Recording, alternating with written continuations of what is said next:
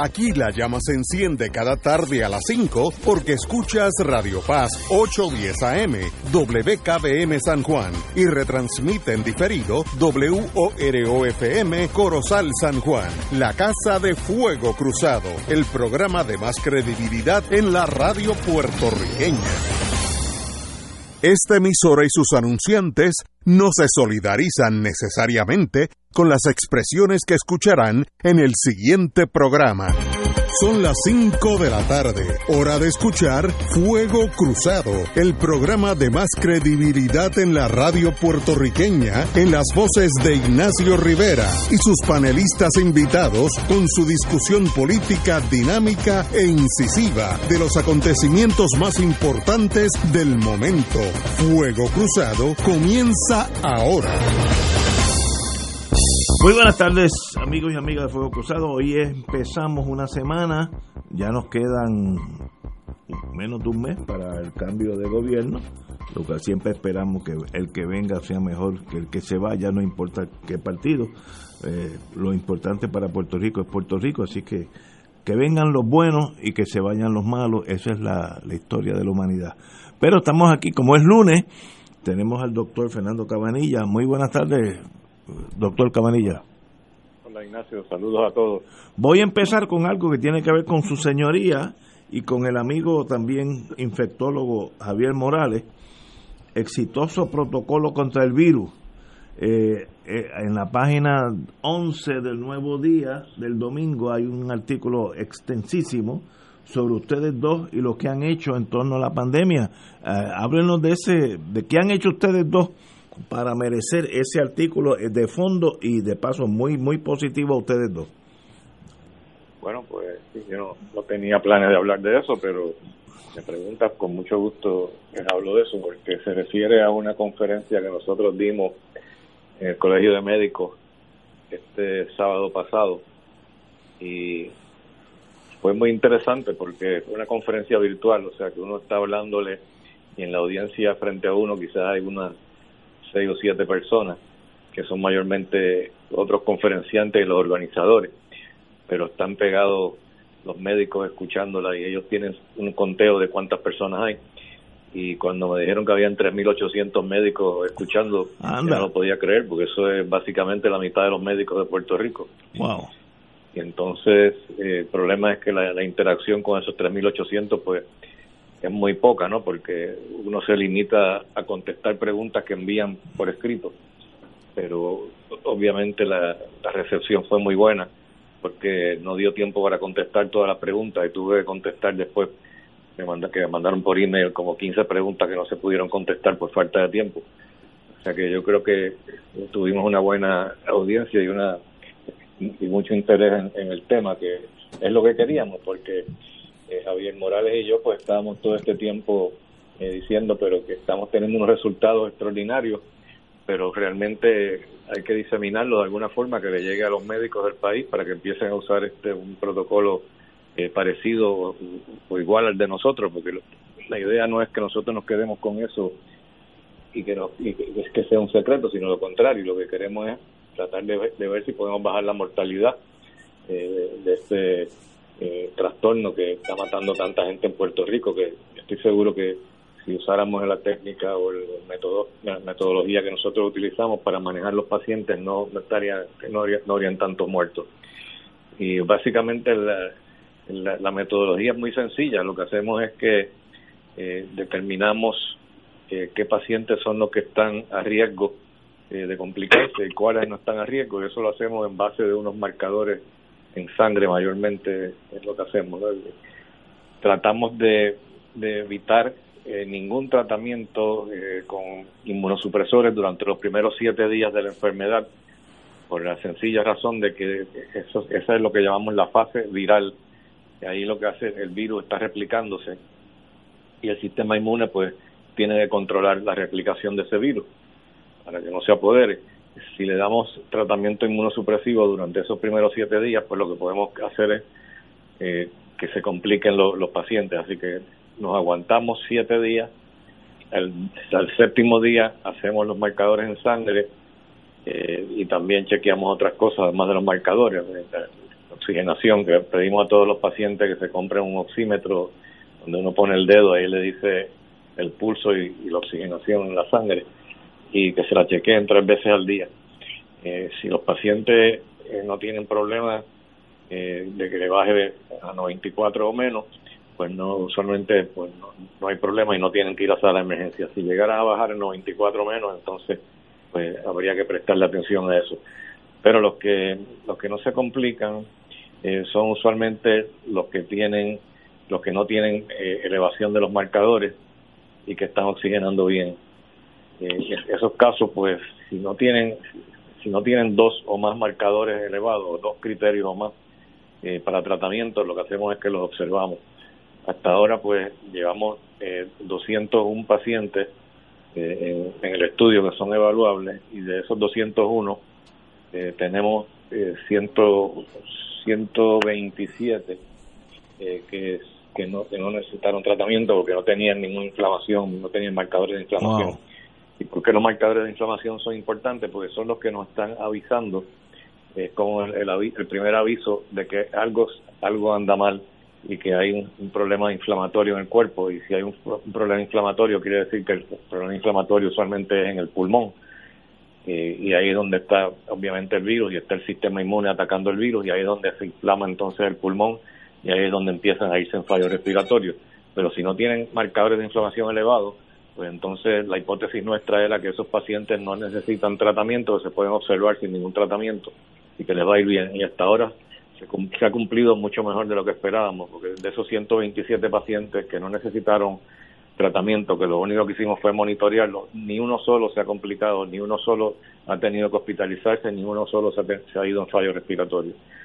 Entonces, de los otros 74 pacientes que sí tenían eh, criterios para tratamiento, eh, hay un método que, que, diseñaron los chinos que le puede predecir a uno eh, cuántos de esos pacientes eh, se van a complicar. De los 74 pacientes, se suponía que 40 se fueran en fallos respiratorios y hasta ahora solamente 3 se nos han ido en fallos respiratorios. Hay una diferencia eh, dramática y muy significativa desde el punto de vista estadístico.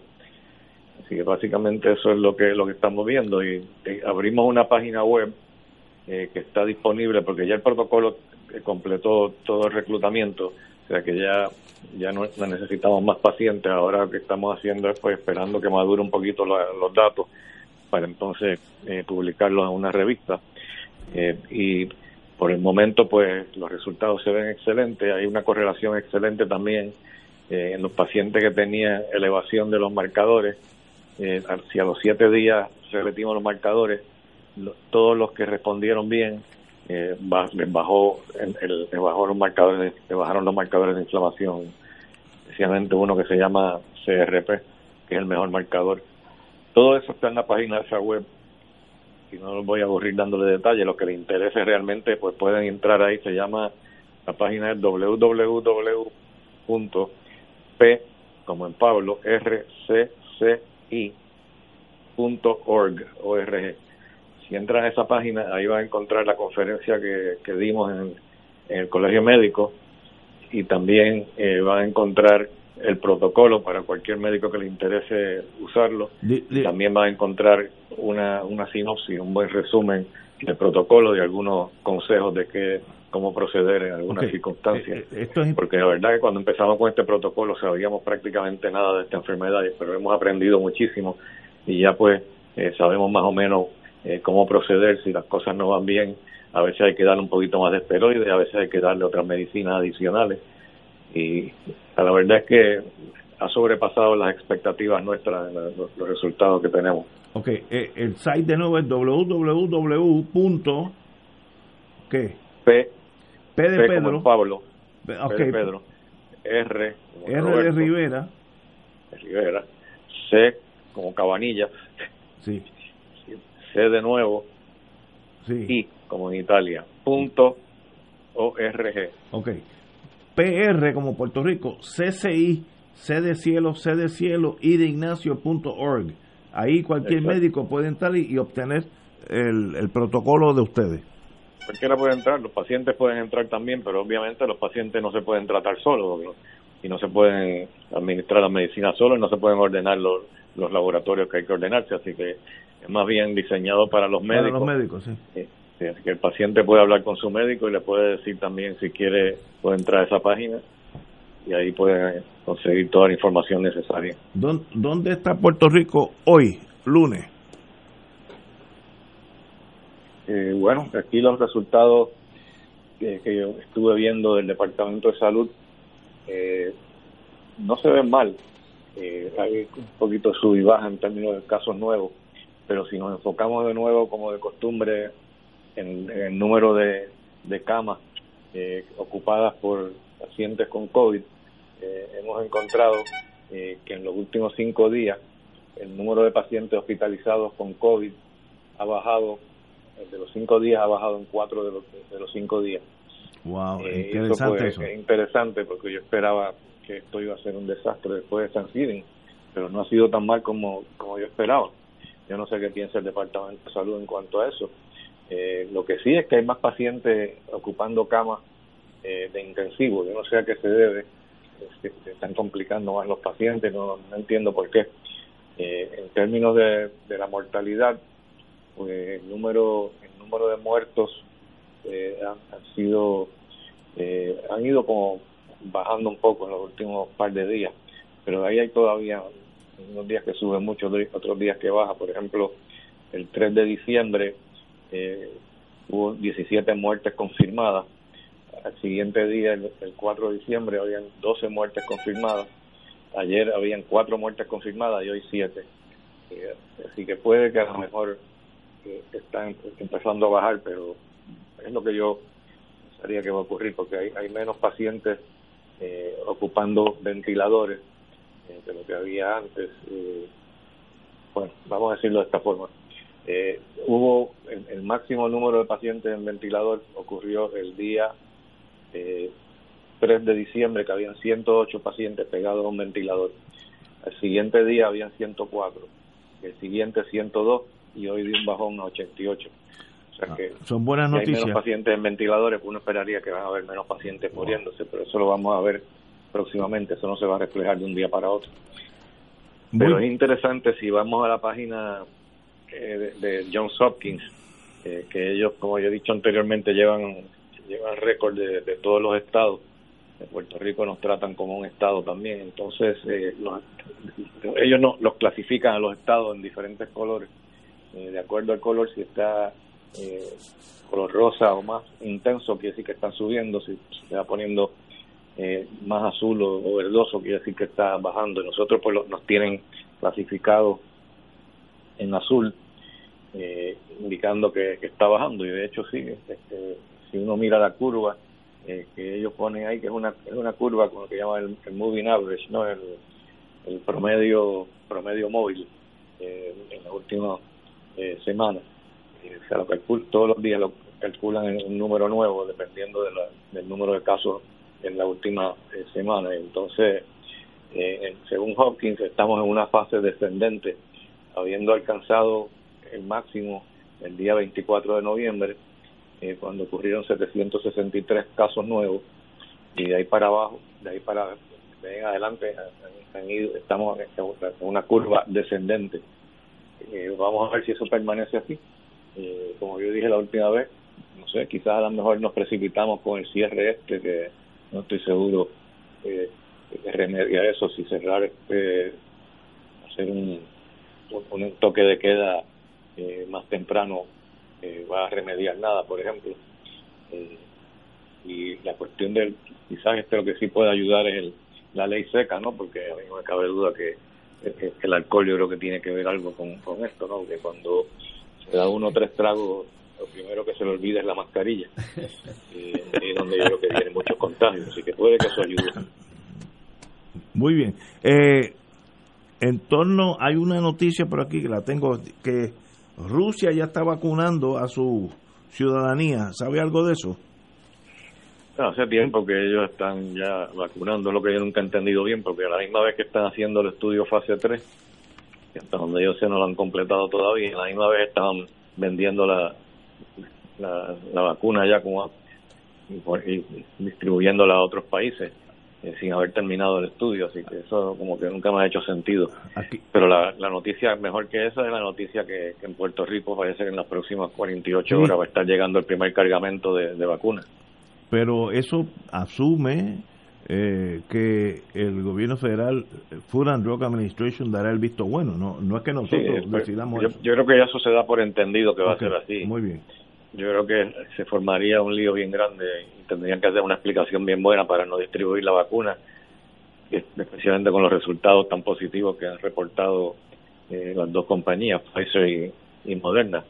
yo creo que eso no, no me parece que, que va a haber mucho problema en la aprobación. Pues, pues, el mismo hecho que están enviando todas esas vacunas ya sugiere que la compañía está tan segura de los datos eh, que se sorprenderían, me imagino, eh, que el FDA no, no lo apruebe. bueno, Inglaterra ya está vacunando con esa, con la alemana, con, así que ya eso se está moviendo y yo creo que ese es el principio, espero, el principio del fin a esta pandemia, porque la viruela cuando yo era chiquito mataba gente todos los años y la viruela desapareció del mundo. Gracias. Igual que el polio. El polio también desapareció. El polio también. Así que eso es cuestión de tiempo. Eh, recuérdese el primer cargamento, usted cuando lo reciba no haga nada, me llama a mí. No hay problema, yo te llamo, no te prometo que te la vamos a poner, pero yo te llamo. sí, hoy, aunque no me la pongan, llámeme para enterarme y decirle algo aquí. ¿Cómo no? Compañero Martín. Bueno, eh, saludos a todos.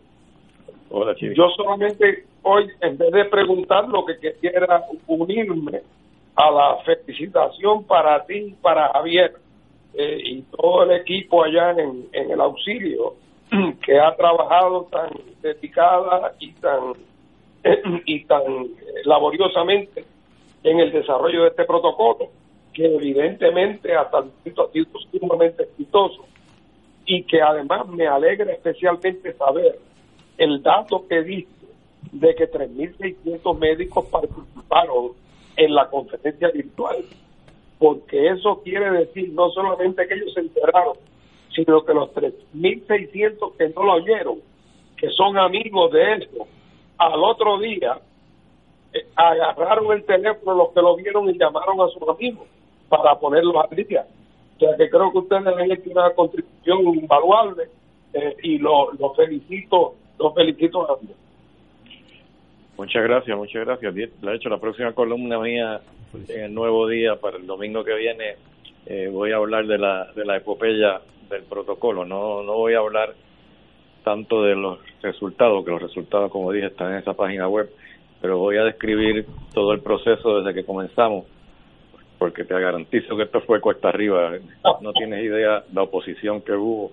Eh, por empezar porque era una, algo diferente, ¿no? Y la resistencia al cambio sí, siempre. Eh, por los humanos pues siempre existe, eh, pero por poco nos llevan al comité de ética diciendo que esto era antiético usar este cortisona eh, para tratar a estos pacientes. Cuando después, varias semanas después, se probó en un estudio con miles y miles de pacientes que la cortisona sí ayudaba pero hay que saber usarla porque en el estudio ese que estoy hablando de un estudio británico que se publicó en New England Journal of Medicine eh, si se daba la vacuna si se daba la vacuna no pero si se daba la cortisona eh, en ese caso dexametasona lo que usaban se le daba a los pacientes que no estaban en oxígeno lo que hacía es que le subía la mortalidad. Veo nosotros lo que los pacientes nosotros no estaban en oxígeno casi ninguno. Y sin embargo mejora la mortalidad. Y yo creo que lo que pasa es que hay que saber cuándo darlo, no solamente eh, cuánto dar, sino cuándo darlo, porque por ejemplo, estoy seguro que la razón que esos pacientes que se murieron más, eh, que eran los pacientes que no estaban en oxígeno, era porque se lo estaban dando probablemente durante los primeros siete días. Durante los primeros siete días es importante evitar eh, usar este esteroides porque ahí es donde se está replicando el virus, como he mencionado antes, si lo das ahí, pues lo puedes hacer entonces complicar las cosas en, vez de, mejorar. Eso siempre, siempre ha sido así. Mi, mi abuelito me contaba en la década del 30, en una ocasión que la central Coloso, allá en Aguada, se dañó la caldera, está de zafra, nadie sabía cómo bregar con ella.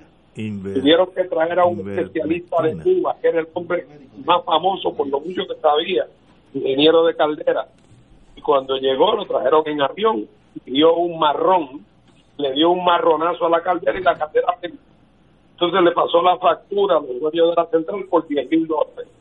Y el dueño le dijo, mira, 10 mil dólares por un marronazo. Y el cubano le dijo, no, no, no, el marronazo es un dólar, el resto es por saber dónde darlo. Eh, doctor, me llama, me envían un mensaje que usted cree de un tratamiento, y estoy citando, invermectina, algo por el estilo. ¿Qué es? Es una medicina que se usa para tratar parásitos y que se ha demostrado en laboratorio que tiene actividad en contra del virus de, COVID-19, pero realmente no hay ninguna ningún estudio clínico eh, donde se haya demostrado que sí funciona. Eh, no creo que haga mucho daño, es una droga, como dije, antiparasítica, pero realmente no, no es algo que, yo recomendaría cuando hay otras medicinas que se han demostrado que funcionan mejor que eso. Eh, regreso a Rusia. Rusia ha abierto 70 centros de inmunización masiva con el Sputnik 5. También en Argentina se está inoculando con, con, los, eh, con este Sputnik 5. a la corta o a la larga vamos a saber si, si eso está funcionando o no, porque si los argentinos empiezan a morirse, o se quedan paralíticos, quiere decir que eso no está funcionando. Pero si no les pasa nada y baja la mortalidad de la pandemia, quiere decir que algo está haciendo. Estoy pensando, uno no doctor, tratando de ser doctor, ¿no? Diga usted. Sí, definitivamente es así, pero es que esto va a tardar antes de que veamos un impacto grande, porque por lo menos para que la, la pandemia empiece a desaparecer o a disminuir de forma significativa, tenemos que tener por lo menos 50% de, de la población que estén inmunes, o sea, que estén ya inmunizados y que tengan anticuerpos. Eh, vamos a ver si podemos llegar a eso, porque hay mucha histeria en el ambiente en cuanto a la vacuna. Aún algunos médicos están escépticos y yo a cada rato me preguntan, ¿no te la pondrías? Y yo, pues sí, cuando aparezca la vacuna, el primero en la fila voy a ser yo. Y, no sé por qué tienen que tenerle miedo, no, que porque es de RNA, pero si es que el RNA que están dando ahí no, no, no es el virus, este, es un RNA que está que es inerte, lo único que hace es eh, que producir la, proteína S, pero eso no se va a integrar al cuerpo de uno, eso después eso sale después, no se, no, no se le va a pegar a uno al material genético porque eso, porque el RNA no es material genético. Tengo otra pregunta. Llegan a Puerto Rico medio millón de vacunas. Vamos a decir que ya llegaron, están en el puerto, en, muelle número uno. Ok. ¿Cómo se distribuye eso? ¿El Departamento de Salud, la Guardia Nacional, los hospitales? ¿Quién, quién se encarga de que eso llegue? Primero los médicos, después al, a, a, a todos que tienen que ver con la salud, segundo los policías. ¿Quién toma esa decisión? Bueno, la contestación es all of the above. Primero el Departamento de Salud lo va a distribuir a, los hospitales. Okay. Eh, por ejemplo, en el presbiteriano y en, el auxilio ya sabemos que nos van a llegar, que nos va a llegar el cargamento pronto, en los próximos días, supuestamente. Qué bueno. Pero también lo van a distribuir a Walgreens, a farmacias grandes, ah. que van a ser unos, que, van a ser unos centros importantes para, para vacunación. Y entonces, la, la Guardia Nacional también eh, se supone que, que ayude en todo esto. Pero todo todo eso pues lo está coordinando el Departamento de Salud. La doctora Iris Cardona, que es la subsecretaria de Salud, está bien involucrada en, toda esa logística. Compañero. Doctor Cabanillas, Francisco Atala por aquí. Primero felicitarte déjame felicitarte a ti y a tu colega por este trabajo que han hecho y que han estado haciendo en esta crisis provocada por este coronavirus. Eh, y una pregunta, eh, yo recuerdo hace unos programas atrás, probablemente hace hasta meses, eh, que tú conversaste aquí en, en, este programa sobre una comunicación con eh, unos médicos o un médico en España. Yo quisiera saber si este protocolo que ustedes han desarrollado, ustedes lo han dado a conocer ya internacionalmente y si hay algunos otros lugares donde están empezando a utilizarlo. No, todavía no lo hemos publicado. Es la primera vez que lo presentamos en, eh, público en la convención del Colegio de Médicos obviamente no es un foro internacional, eh, pero sí lo sometimos eh, para presentar, a ver si una, una reunión que hay en marzo eh, de una asociación de infectología, se llama CROI, a, ver este si podemos conseguir que, que, lo acepten para presentación. Sería la primera presentación internacional, pero también estoy trabajando en, escribir el artículo científico. En cuanto cada vez que tengo una oportunidad pues eh, escribo un poquitito porque esto ha sido terrible los últimos días eh, bregando con toda la, cantidad de, pacientes que, obviamente no nosotros no podemos manejar todos esos pacientes nosotros y que es la, razón también que, abrimos la página web esa para que entonces otros médicos puedan utilizar el, el protocolo de nosotros. Pero sigue sigue la, la cantidad de llamadas que recibo todos los días eh, mi mujer ya casi casi no puede hablar conmigo. Voy a tener que coger unas vacaciones para poder este, dedicarle un ratito por lo menos porque muy, la verdad que estos últimos días han estado bien bien ajetreados. Muy merecida muy merecida doctor. Un privilegio tener tenerlo aquí con usted. Lo felicitamos a usted y a Javier Morales que lo conocemos hace un montón de años. Eh, es una pareja indetenible ante la pandemia. Qué, qué bueno que, que, están aquí con nosotros. Muchas gracias, doctor siempre un placer hablar con ustedes. Hablamos el viernes. Vamos a una pausa, amigo. Fuego Cruzado está contigo en todo Puerto Rico.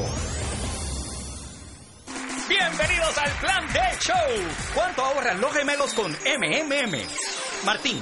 ¿Cuánto gastas en tus medicamentos de marca? Cero. ¿Y tú, Marcos, en tus genéricos? Ni un chavo. Nada. ¡Empate! ¡Ambos ganan! Con cero copagos en medicamentos de marca y genéricos. Solo MMM complace a los dos. El que cuida tu salud y tu bolsillo. ¡Llama ya!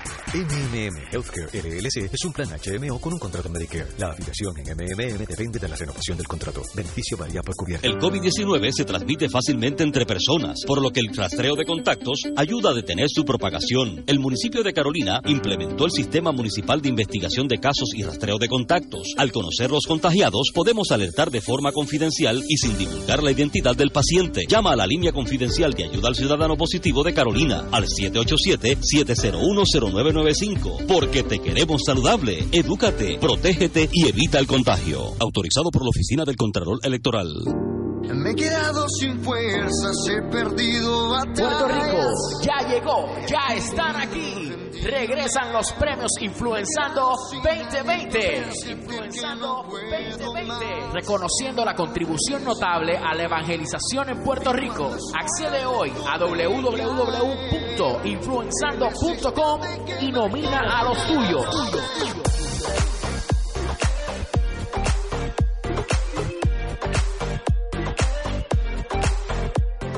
Radio Paz te ofrece el mejor motivo para levantarte temprano y disfrutar el comienzo de un nuevo día de lunes a viernes con Enrique Liboy y Radio Paz en la mañana. La dosis perfecta de noticias, deportes y éxitos musicales de todos los tiempos, humor y curiosidades, calendario de actividades y tus peticiones musicales por el 787-300-4982. Conéctate con el 810 AM de lunes a viernes con Enrique Liboy y Radio Paz en la mañana. Y ahora continúa Fuego Cruzado.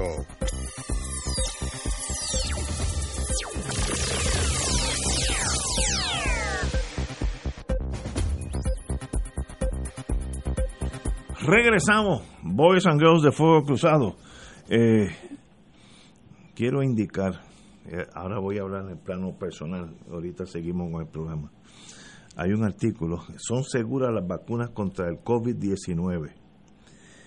Y esto genera un análisis, si es científico, pues mejor, eh, pero genera un, un análisis también partidista que de verdad me, me causa daño emocional. Yo he oído compañeros, en este caso compañeras, analizando la vacuna desde un enfoque más bien partidista y como eso viene de Estados Unidos, que no es que no es verdad, la Pfizer es una compañía alemana, pero vamos a asumir que fuera de Kentucky, pues hay que tener mucho cuidado, no sabemos, es muy precipitado, eh, yo no me la voy a poner, etcétera. Esa cosa emocional torpe de alguien que no sabe nada de nada. Y le pregunto a esos mismos amigos y amigas, si esa vacuna viniera de Cuba, llamada Che Guevara 110, con ese nombre, sería la vacuna para solucionar los problemas del mundo.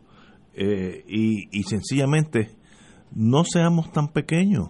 Mire, esa vacuna puede venir la Sputnik 5.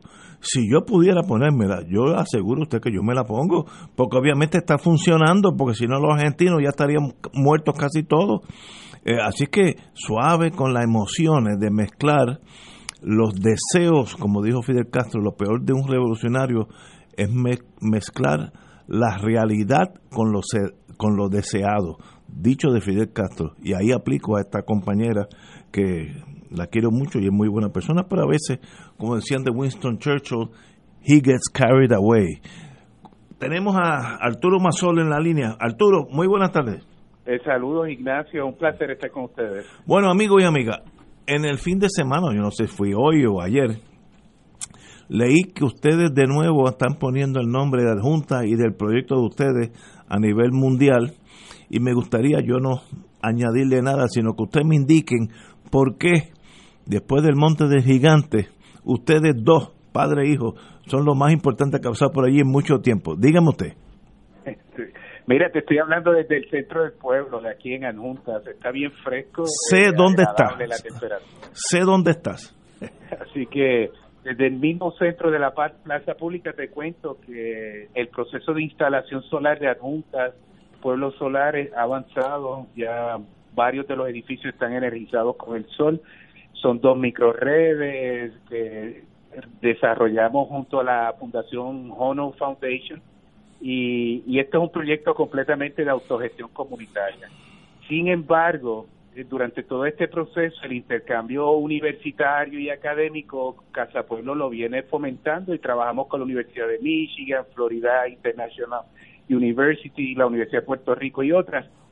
Y hace un tiempo se nos acercó unos investigadores del Laboratorio Nacional de Oak Ridge, allá en Tennessee, que interesan estudiar cuando microredes interactúan unas con otras. Eh, así que aquí en Adjuntas ellos querían y, nos propusieron utilizar esto como un lugar de estudio y se escribió una propuesta en una convocatoria del Departamento de Energía y de más de 250 propuestas que se sometieron de laboratorios nacionales y de universidades en Estados Unidos y otras partes, se financiaron 10 y una de ellas escoge a adjuntas como el lugar de estudio para eh, proyectos de investigación de avanzada, de desarrollo de avanzada para el desarrollo de microredes, desarrollo de sistemas de control, sistemas de optimización, de comunicación inteligente de una microred con otra y cómo se balancean las cargas. Bueno, eh, eh, innovación es lo que va a ocurrir aquí. Así que además de la microred y el impacto local comunitario, hay un impacto añadido que es que esto va a servir de taller para investigar y aprender y desarrollar nuevo conocimiento para avanzar la agenda de sistemas renovables. Cuatro millones de dólares para la Universidad de Puerto Rico, la Universidad de Tennessee, el laboratorio de Oak Ridge y para principalmente estudiantes doctorales trabajar en este proyecto. Wow, de verdad que es un privilegio conocerlos a ustedes como dos personas que empezaron ustedes, y estoy seguro que habrá muchos otros, usted y su y su señor padre pueden bueno, hacer... Bueno, no te olvides de, de Tinti de ya, eh, mi mamá ah, bueno, sí. fundadora y ella es la líder de Casa Pueblo. Que la, que la conozco muy bien, así que, pero qué, qué bueno, un puñado de personas tanto bien que le pueden hacer a un país, en este caso Puerto Rico. En ese sentido, pues rindo mi, el, privilegio de conocerlo y le deseo lo mejor de la suerte, que continúan por ese sendero, porque de verdad son casos para todo Puerto Rico ponerle atención a ustedes. Martín. Saludos, Masol. Buenas. Mire, le, tengo curiosidad en términos de en, en el, el, el, sistema que están operando en el pueblo, eh, en su punto más alto, ¿cuánto, cuánto produce en términos de kilovatios? Mira, estamos en el proceso de instalación, son tres edificios, 18 comercios en el casco urbano, un sistema de 220 kilovatios. Eh, eso es lo que se está instalando en este momento, ya cerca de la mitad se ha completado la instalación y en una segunda fase que será en mayo o junio, por primera vez adjuntas, y lo escucharán en titulares también, será el lugar donde se va a instalar un sistema de almacenaje de energía eh, de un megavatio, que le va a permitir al casco urbano estar operando, operacionar hasta por 10 días si no entrara una gota de sol a, estos sistemas de almacenaje. Así que esto es resiliencia pura, es un sistema robusto y que esperamos que sea de modélico de cómo podemos lograr activación económica. Martín. Y, y el costo combinado de todo lo que se ha hecho, ¿en cuánto se estima? Pues mira, eso está por definirse porque hay mucho trabajo voluntario, hay una aportación de la, de la Fundación HONO, recibimos una donación de 500 paneles solares desde Singapur, otros 300 desde aquí de Puerto Rico, la instalación del racking, eh, la instalación está a cargo de Máxima, Máximo Solar, pero el racking lo está haciendo como una aportación. El punto aquí es que los comerciantes van a tener por fin un alivio en la factura de luz, ellos van a pagar por la luz, así que el concepto es que el comerciante pague por ella, pero que en lugar de que ese dinero se vaya a pagar petróleo, gas y carbón fuera de la economía de Puerto Rico, ese dinero va a ir a un fondo de reinversión social. E, es decir, vamos a generar riqueza propia en adjuntas y de ese dinero vamos a apoyar a familias de bajos recursos a que también tengan acceso a energía limpia y renovable, energía solar. Así que es un proyecto con responsabilidad social, de desarrollo económico desde lo local, atendiendo el tema de energía como un pilar la importancia de la autosuficiencia energética como un modelo para autodeterminarse e impulsar un modelo económico desde adentro. Bueno, pues me alegro mucho y lo felicito y adelante. Compañero. Buenas tardes, Arturo. Es Francisco Catalá. ¿Cómo está usted? Un saludo, un saludo a ti. Eh, evidentemente, en Puerto Rico el sol sale por adjunta. Mira, dos, par de preguntas, par de preguntas nada más. Eh, eh, mencionaste a Singapur de pasada ahora, creo que un donativo que le, que le, que te, que le, hicieron a ustedes de, paneles solares. Eh, quisiera saber, ya que mencionas a Singapur, si tienes información, ¿qué países, Singapur y otros, ¿verdad? ¿Qué países están, son de avanzada en este asunto de, de irse energizando a base de alternativas como es la luz solar? Mira, yo creo que se pueden mencionar mucho Singapur, pero Europa, en el mismo Estados Unidos, Costa Rica, eh, Alemania es muy agresivo, Japón. Eh, yo creo que el tema de energía renovable ha ido despegando y el tema de independencia energética como un pilar eh, en todas partes del planeta, menos en la Autoridad de Energía Eléctrica y en los políticos y los partidos del país. Entonces, este, la opción está ahí nosotros perdemos 3 mil millones de dólares en pagar combustibles al año y, nosotros podemos hacer acopio de eso. Eso puede ser el modelo de desarrollo económico parcial en la medida en que producimos nuestra propia energía. Eso lo están haciendo. Eh, lo quiere hacer Hawái si usted quiere ser Estado o lo hacen en Costa Rica, que es una república. Así que la colonia es la única que mantiene un modelo de y quiere perpetuarse en ese modelo de explotación colonial desde el punto de vista energético. Te hago la pregunta precisamente por eso, porque generalmente hay mucho escepticismo cada vez que hay algo novedoso y a veces resulta ese, ese escepticismo desesperante. Y en el caso de Puerto Rico, me parece que este es un ejemplo extraordinario de cómo se trata de que el país a veces use recursos caros, contaminantes y que no tiene, como el gas y el petróleo y el, el petróleo y el carbón, y le da la espalda a recursos limpios que tiene en envidiable abundancia, como es por ejemplo pues la luz solar. Aquí estamos hablando de democratizar el tema de la energía, de que la riqueza se distribuya en el país, que los generadores de energía sean sean muchos y que eso sirva para atender la pobreza, para impulsar un modelo de activación económica Y de hecho, cuando hemos tenido la visita de Nancy Pelosi, congresistas y otros a juntas, el punto nuestro es, mire, vamos a construir un modelo de autonomía, autosuficiencia, independencia energética, soberanía energética, la palabra que le interese o que le guste más a que escucha, porque hay un consenso nacional, yo creo que aquí lo entendemos, y que tengamos entonces dentro de esa autonomía energética una condición donde Puerto Rico pueda descolonizarse, pero en hechos, no en una discusión política de cómo nos descolonizamos, no, en hechos hay que hacerlo y el primer paso que querramos ser independientes, o Estado es poder producir la energía propia, energía en la capacidad para hacer trabajo. Entonces, ¿por qué no podemos utilizar esos recursos endógenos que abundan?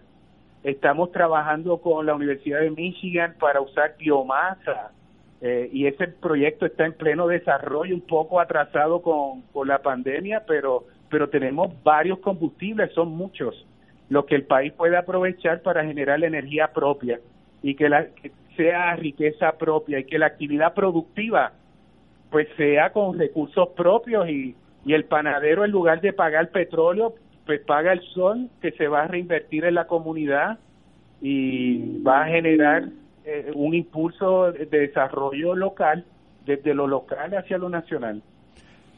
Yo he escuchado que la política pública de Puerto Rico, por lo menos formalmente hablando, es estar básicamente 100% en energía renovable para el 2050.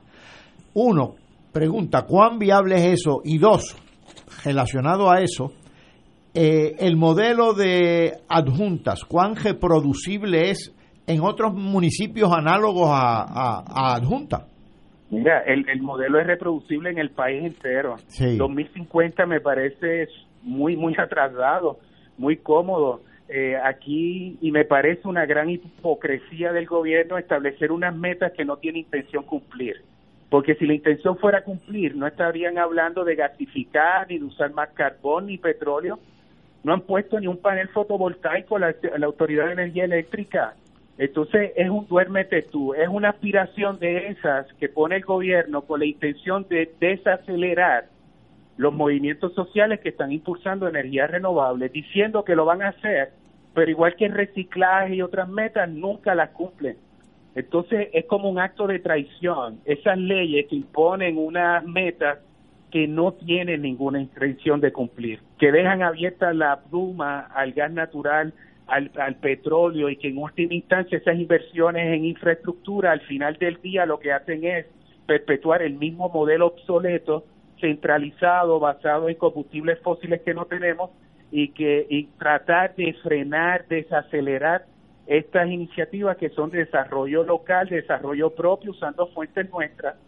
Entonces creo que hay un hay una aspiración que, si fuéramos un país dependiente, pues uno pudiera decir, esa es la ruta, ¿verdad? Y hay que hacerla y ponerle ganas.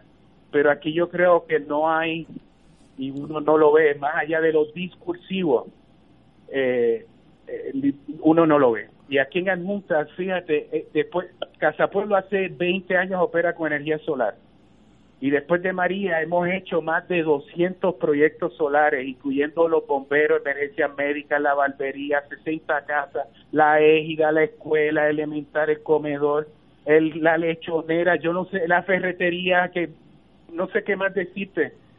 Todo eso con menos del salario de Natalie, Natalie Yaresco.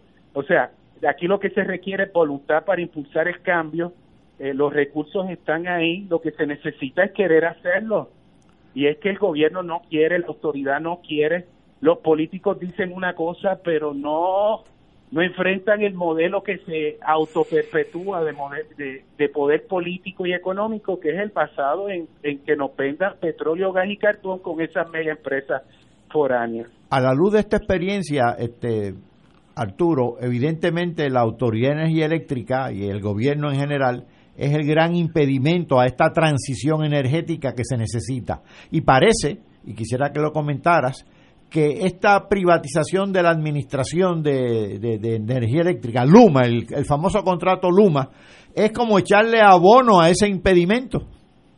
Claro que sí. Hay, hay, hay quien va por lana y sale tranquilado o, o a veces es mejor decir que eh, eh, es mejor diablo conocido que santo por conocer. Y aquí la gente pues piensa que por privatizar se van a adelantar unas agendas, pero e-, ese es el gran peligro. Cuando esta se privatiza, hay una intención de mantener a la gente como consumidora de energía. Y aquí la gran contradicción. Ellos quieren que la gente, los negocios, los comercios del casco urbano de Adjunta sean clientes de la autoridad. Y en la medida en que nosotros luchamos por la libertad, la independencia energética de estos espacios y que la gente, los negocios produzcan su propia energía hasta donde puedan, bueno, pues eso se convierte en una en una acción contraria a los deseos de Luma, de la autoridad pública o privada. Por eso acá en Anunta le llamamos la insurrección energética. Hablamos de, de que esto hay que impulsarlo desde abajo y cambiar esto eh, porque no va a ocurrir desde arriba, no va a ocurrir voluntariamente por el gobierno. Tiene que haber una gestión en hechos. No puede ser en teoría desde un escritorio en la universidad diciéndole cómo cambiar al país. Esto hay que irse al campo y cambiarlo. Y eso es lo que estamos haciendo en Asuntos. Arturo, me acaba de recordar a un viejo economista que decía que el desarrollo, el verdadero desarrollo, no es el crecimiento depredador, el verdadero desarrollo, el desarrollo que se traduce en justicia, en independencia, es lo más subversivo que ha imaginado el ser humano. pues. Pero sabemos que estamos en un acto subversivo. Hay gente que piensa que estamos poniendo paneles solares, que es una actividad muy bonita y, y lo es. Lo es. Eh, pero eh, hay otras connotaciones y, y hay que seguir impulsando la agenda nuestra, una agenda por el país. Y esta es de consenso. Esta es una que tú puedes ser PNP, colonialista, puedes ser independentista, no afiliado. Y, y yo creo que todo el mundo entiende que quiere usar energía limpia y producirla sería una gran oportunidad para el país. Entonces yo creo que aquí estamos ante una coyuntura donde podemos cerrar filas nuevamente, pero para impulsar un cambio en favor nuestro no podemos proteger a Luma, no podemos estar protegiendo a los del gas natural, a los de las cenizas que nos contaminan. No, vamos a cerrar fila por la alternativa y la alternativa está al alcance, está ahí, está aprobada, funciona, eh, funciona después de un terremoto, funciona después de un huracán, a diferencia del sistema centralizado que nos deja a pie con el terremoto, con el huracán y con una con un chubasco también. Entonces eh, hay que hay que juntarse y por lo menos yo creo que hay tierra común, como hace Casa Pueblo, y trabajar con diferentes sectores para el cambio. Yo creo que, está al alcance. Pero el desafío está sobre la mesa. Los intereses de Luma son, son muy fuertes. El, piensa en esos 3 mil millones de dólares que pagamos en gas, petróleo y carbón. Ellos no quieren que esa cartera cambie a que la gente se beneficie de esa actividad de generar energía. Pero está pasando, ya es un movimiento que no hay forma de detenerlo. No se puede detener. Arturo, un privilegio tenerte aquí con nosotros y verdad que ustedes son una inspiración para lo mejor de Puerto Rico. Así que felicitaciones a todos ustedes. Muchas gracias, Arturo. Un abrazo a todos. Señores, vamos a una pausa, amigos. Fuego Cruzado está contigo en todo Puerto Rico. Beneficiario de Medicare, con Triple S Advantage, tu tarjeta de plan médico también te servirá para pagar tu compra, con hasta 1.500 dólares al año. Oriéntate y únete hoy llamando al 1844-777-0120, lunes a domingo, 8 a.m. a 8 p.m. 375 dólares cada tres meses. Aplica restricciones. Triple S Advantage es una organización de cuidado coordinado y de proveedores preferidos con un contrato con Medicare. La afiliación a Triple S Advantage depende de la renovación del contrato. El COVID-19 se transmite fácilmente entre personas, por lo que el rastreo de contactos ayuda a detener su propagación. El municipio de Carolina implementó el Sistema Municipal de Investigación de Casos y Rastreo de Contactos. Al conocer los contagiados, podemos alertar de forma confidencial y sin divulgar la identidad del paciente. Llama a la línea confidencial de ayuda al ciudadano positivo de Carolina al 787-701-0995. Porque te queremos saludable. Edúcate, protégete y evita el contagio. Autorizado por la Oficina del Contralor Electoral.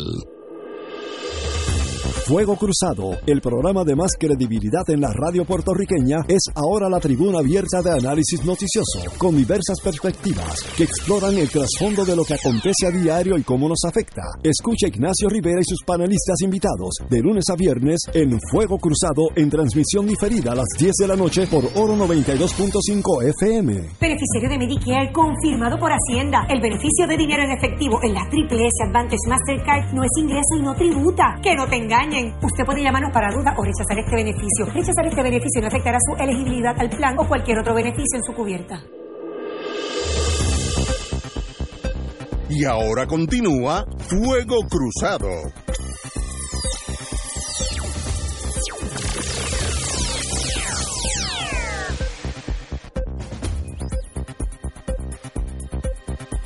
Amigos y amigas, hoy 7 de diciembre, aquellos que tenemos algunas canas, recordamos el ataque de a Pearl Harbor en Hawái, las islas hawaianas, eh, que fue una gran sorpresa para los Estados Unidos, unas negligencias extraordinarias, costó unas cuantas vidas, eh, digo, casi dos mil y pico de vidas de marineros, etcétera, pero vidas de los oficiales altos, el general Short del Army, ay, se me olvida el, el del Navy, pero los dos perdieron sus carreras por su negligencia. El, el, la Marina Imperial Japonesa ah, atacó a Honolulu, territorio de Hawái en esos entonces, eh, y sencillamente pues fue una sorpresa tan y tan eh,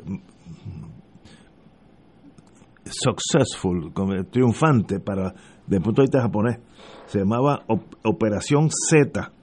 Eh, y sencillamente pues ellos lo que mo- movilizó a los japoneses es que tenían que detener a Estados Unidos porque le había le impedía que ellos continuaran su expansión en las islas Netherlands, etcétera, etcétera, para conseguir petróleo, ya que Japón no tiene petróleo. Eh, y sencillamente pues hicieron un, un ataque sorpresivo desde el punto de vista militar extraordinariamente competente. Eh, llegaron 353 aviones en seis portaaviones. Aquellos que dicen que Japón países orientales son países atrasados. En aquel momento Estados Unidos tenía tres portaaviones, Japón tenía seis, para demostremos por dónde. Y los aviones japoneses, el cero, era muy superior a, lo- a los aviones de combate de Estados Unidos. Eh, sencillamente, eh, de los ocho acorazados que Estados Unidos tenía allí, cuatro fueron eh, damage, da- dañados, este, agre- agredidos, cuatro, no, todos fueron dañados por bomba, cuatro fueron hundidos, el Arizona nunca se pudo levantar ya que fue una explosión masiva que básicamente los desintegró.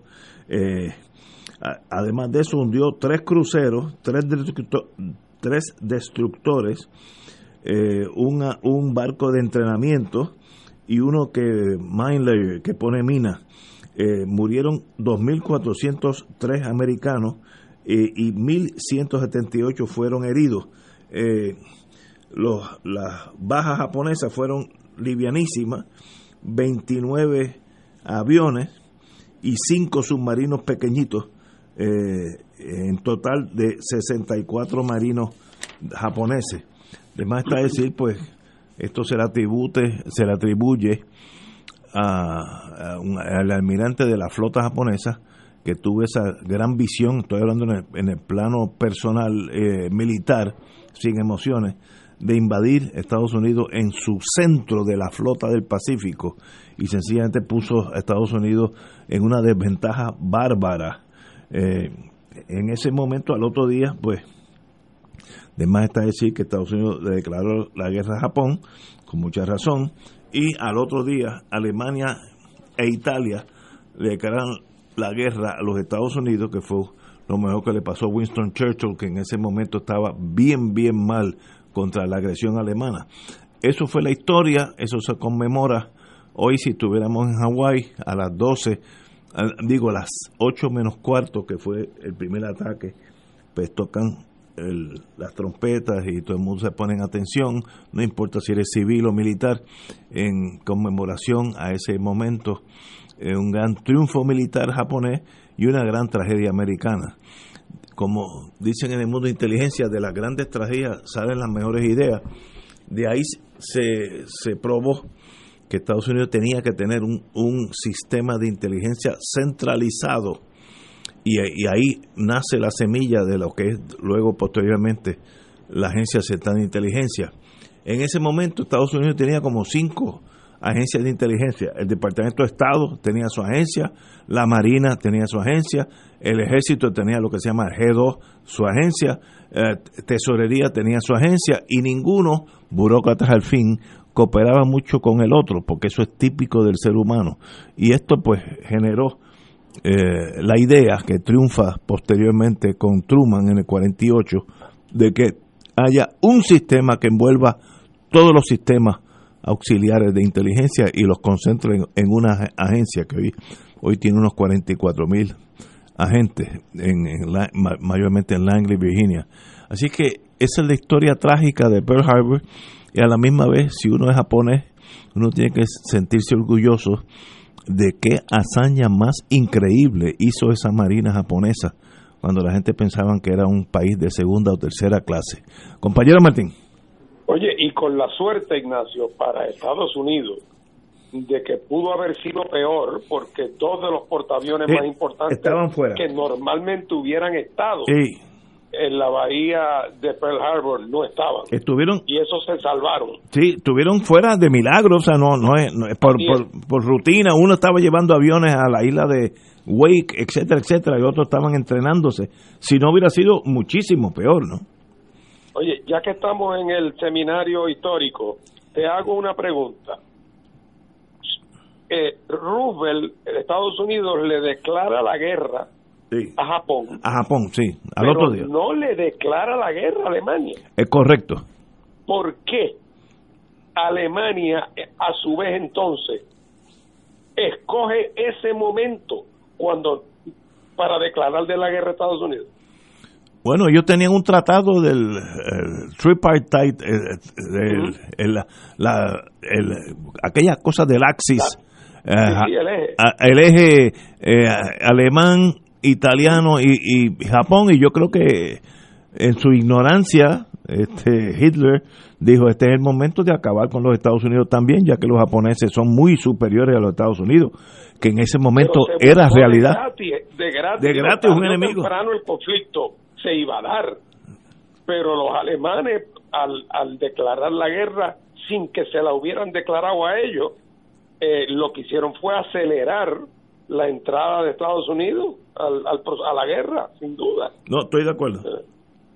Eh, una, Bueno. una tragedia, pero compañero, aunque esto tal vez tuvo repercusiones económicas, pero ese, dígame usted, catalá.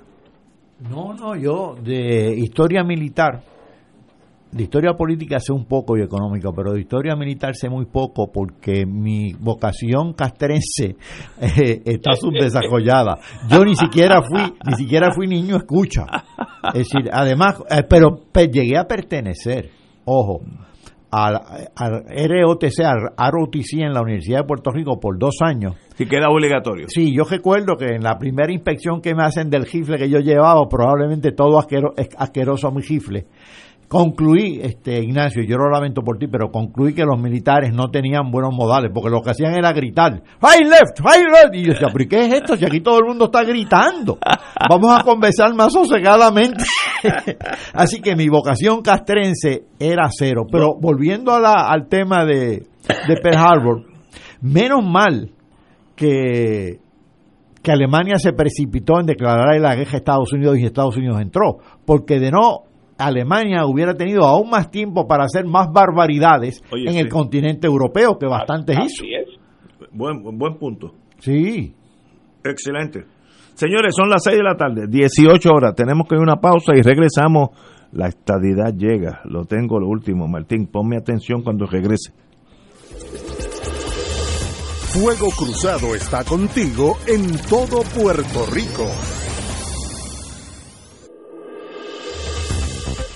Aquí la llama se enciende cada tarde a las 5 porque escuchas Radio Paz 810 AM, WKBM San Juan y retransmite en diferido WOROFM Corozal San Juan, la Casa de Fuego Cruzado, el programa de más credibilidad en la radio puertorriqueña. Beneficiario de Medicare confirmado por Hacienda. El beneficio de dinero en efectivo en la Triple S Advantage Mastercard no es ingreso y no tributa. Que no te engañen. Usted puede llamarnos para duda o rechazar este beneficio. Rechazar este beneficio no afectará su elegibilidad al plan o cualquier otro beneficio en su cubierta. Hermano y hermana de Radio Paz, te saluda el Padre Milton. Recién hemos terminado nuestro Radio Maratón de Radio Paz 2020, un adviento en clave misionera. Y como nos dice el versículo que nos guió durante toda la semana de Mateo 7:7, pidan y se les dará, busquen y hallarán, llamen y se les abrirá la puerta. La providencia de Dios se ha manifestado a través de los donativos que ustedes hicieron llegar, logrando una cantidad histórica en un Radio Maratón de Radio Paz. Les recuerdo a aquellos que están recibiendo la boleta en su casa, devolverla con su cheque o su giro postal para que la promesa se haga una realidad. Que el Señor le multiplique ciento por uno y sigamos celebrando juntos la misión de Radio Paz 810.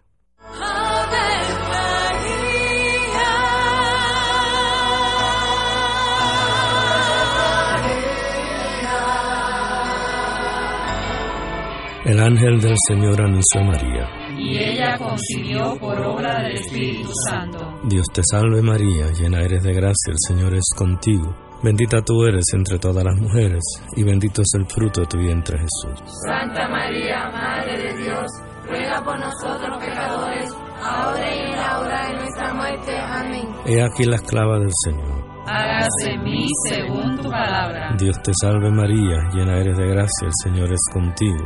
Bendita tú eres entre todas las mujeres, y bendito es el fruto de tu vientre Jesús. Santa María, Madre de Dios, ruega por nosotros pecadores, Y el Verbo se hizo carne. Y habitó entre nosotros. Dios te salve María, llena eres de gracia, el Señor es contigo. Bendita tú eres entre todas las mujeres, y bendito es el fruto de tu vientre Jesús. Santa María, Madre de Dios, ruega por nosotros pecadores, ahora y en la hora de nuestra muerte. Amén. Ruega por nosotros, Santa Madre de Dios. Para que seamos dignos de alcanzar las promesas de nuestro Señor Jesucristo. Oremos. Derrama, Señor, tu gracia sobre nosotros, que por el anuncio del ángel hemos conocido la encarnación de tu Hijo, para que lleguemos por su pasión y su cruz a la gloria de la resurrección, por Jesucristo nuestro Señor. Amén. Gloria al Padre, al Hijo y al Espíritu Santo. Como era un principio,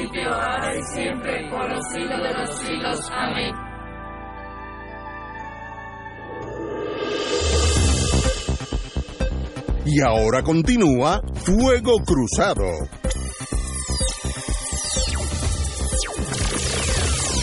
Regresamos. La señora senadora, eh, la, perdón, la vicepresidenta de la Cámara de Representantes, la señora, la dama Lourdes Ramos, ha indicado, asegura, esto es para ti Martín, que el nuevo gobierno traerá la estadidad este próximo cuatrenio. Ya eso está planchado, yo no, yo ya, es más, ya me despreocupé del tema. Eh, cito de primera hora para mañana. El nuevo gobierno encabezado por Pedro Pierluisi está encaminado a traer la estadidad y resolver el dilema del estatus durante este próximo cuatrenio, afirmó la vicepresidenta de la Cámara, la señora Lourdes Ramos. Eh, sentenció Ramos que la victoria de la estadidad en el plebiscito, la clara elección de Jennifer González revalidando como comisionada residente y la certificación como gobernador electo de Pedro Pierluisi establecen claramente el mandato del pueblo a afianzar la relación permanente con los, con, la, con los Estados Unidos. Martín, dame así, over the counter, tu, reacción. Pues mira, tú sabes que eh, después de la noche de las elecciones, la gente se hacía la pregunta, todo el mundo, ¿cómo es posible que 52% de los puertorriqueños votaron por la estabilidad, pero que solamente 32%, o sea, 32 de ese 52, haya votado por no haya votado por los candidatos del Partido Nuevo Progresista.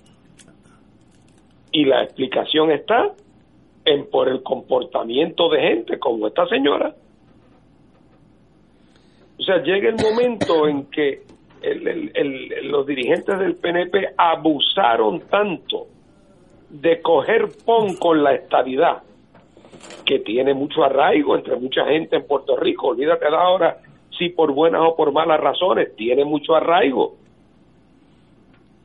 Abusaron tanto de que ellos eran los porteestandartes que cuando llegó el momento que los estadistas puertorriqueños se cansaron de que ese liderato o muchos de ellos le estuvieran tomando el pelo y por lo tanto le dieron la espalda hasta el punto, en el caso de la gobernación, de que cientos de miles de personas que votaron por la estadidad no votaron por Pierluisi. Y eso que es un repudio al PNP por la manera en que el PNP como institución ha manipulado y ha truqueado con el tema del estatus político. Entonces, hay gente que no aprende. Entonces, en un momento como este, donde en Estados Unidos la situación es la que es, donde la crisis en el Partido Demócrata es la que es, donde el incremento de fuerza del Partido Republicano en la Cámara de Representantes y en las legislaturas estatales ha sido el que ha sido, en que el señor Trump ha sacado más de 70 eh, millones de votos, y entonces donde aquí por primera vez la estadidad, después de más de 120 años de ser una posición americana, apenas logra rebasar el 50%. Y de esos que votaron por ella, más de la mitad no saben palabra de inglés, lo cual no es un defecto, pero, es un dato. Yo, yo no sé ruso, bueno, y hay gente que no sabe inglés, pues bueno, no, no ha tenido que aprenderlo, pues muy bien. Pero oye, esa gente en esta situación salir a decir que la estadidad viene en este cuatrenio o que Pierluisi le va a conseguir es, un, es una alucinación, es una irresponsabilidad y otra vez, cada cual que se cuide. Pero me parece que esta señora al decir eso, la poca credibilidad que ella pueda todavía tener, si es que tiene alguna, yo no, yo no sé, pero si es que tiene alguna credibilidad, la acaba de tirar por la ventana y se convierte en un objeto de mofa. Y, y realmente, ya lo dijo eh, don Juan Domingo Perón, citando a un personaje de la historia argentina, se puede volver de cualquier lugar menos del ridículo. Extraordinario. Compañero catalán. Ya yo he hecho referencia en varias ocasiones a un cuentista Gabriel Yauco de nombre Tuto Collado, ya fallecido, eh, que tenía unos gallos de pelea tremendos este, y unos, una crianza de cerdos extraordinaria, pero tenía un caballo que era el caballo más rápido de la comarca. Cuando ese caballo corría y él se montaba en ese caballo y empezaba a llover, lo único que se le mojaba al caballo era el jabo de lo rápido que iba ese caballo. Pues parece que esta señora legisladora cree que la estadidad está montada en ese caballo de Tuto Collado y que viene a una velocidad realmente espeluznante. Y bueno, y, ni cortos ni perezosos tienen dos proyectos ahí de ley en la extraordinaria. Uno para, para, para darle eh, prerrogativas al gobernador para que convoque a un referéndum de estatus en, próximamente, y otro realmente para solventar a los cabilderos de la estadidad con los fondos de Prafa, que es el de la Cámara, el famoso comité ese de cabilderos. Así que los pagaríamos nosotros si aprobaran esos proyectos. Así que eh, tienen montada a la estadidad en el caballo de Tuto Collado. Si yo fuera estadista, con el historial de la estadidad, oye, por cierto que no lo soy, pero si fuera estadista con el historial sobre la estadidad que tiene el PNP, yo estaría ofendidísimo con el PNP. Es más, los antiestadistas podrían sentirse tentados a votar por el PNP porque cada vez que el PNP hace una, una gestión relacionada con la estadidad, les resulta eh, como el que dispara y le sale el tiro por la culata. Y esta señora parece que es de esa escuela. Así que veremos a ver qué pasa. Bueno, yo lo he dicho antes, lo repito ahora, tal vez canse a alguno de los amigos. En Vietnam, con dos palabritas, derrotaron el imperio francés y luego el imperio americano bélicamente, con dos palabras. T-H-O-I, soy, quo, seo. T-H-O-I, espacio, quo, que es seo.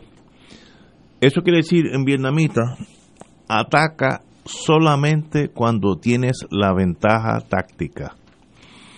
El resto del tiempo quédate calladito, escondido. Y a eso se aplica la política. ¿Alguien piensa que este es el momento dado con ese con estos cuatro años de este señor Trump que no, no hay palabra para describir lo mediocre que ha sido y lo racista que ha sido?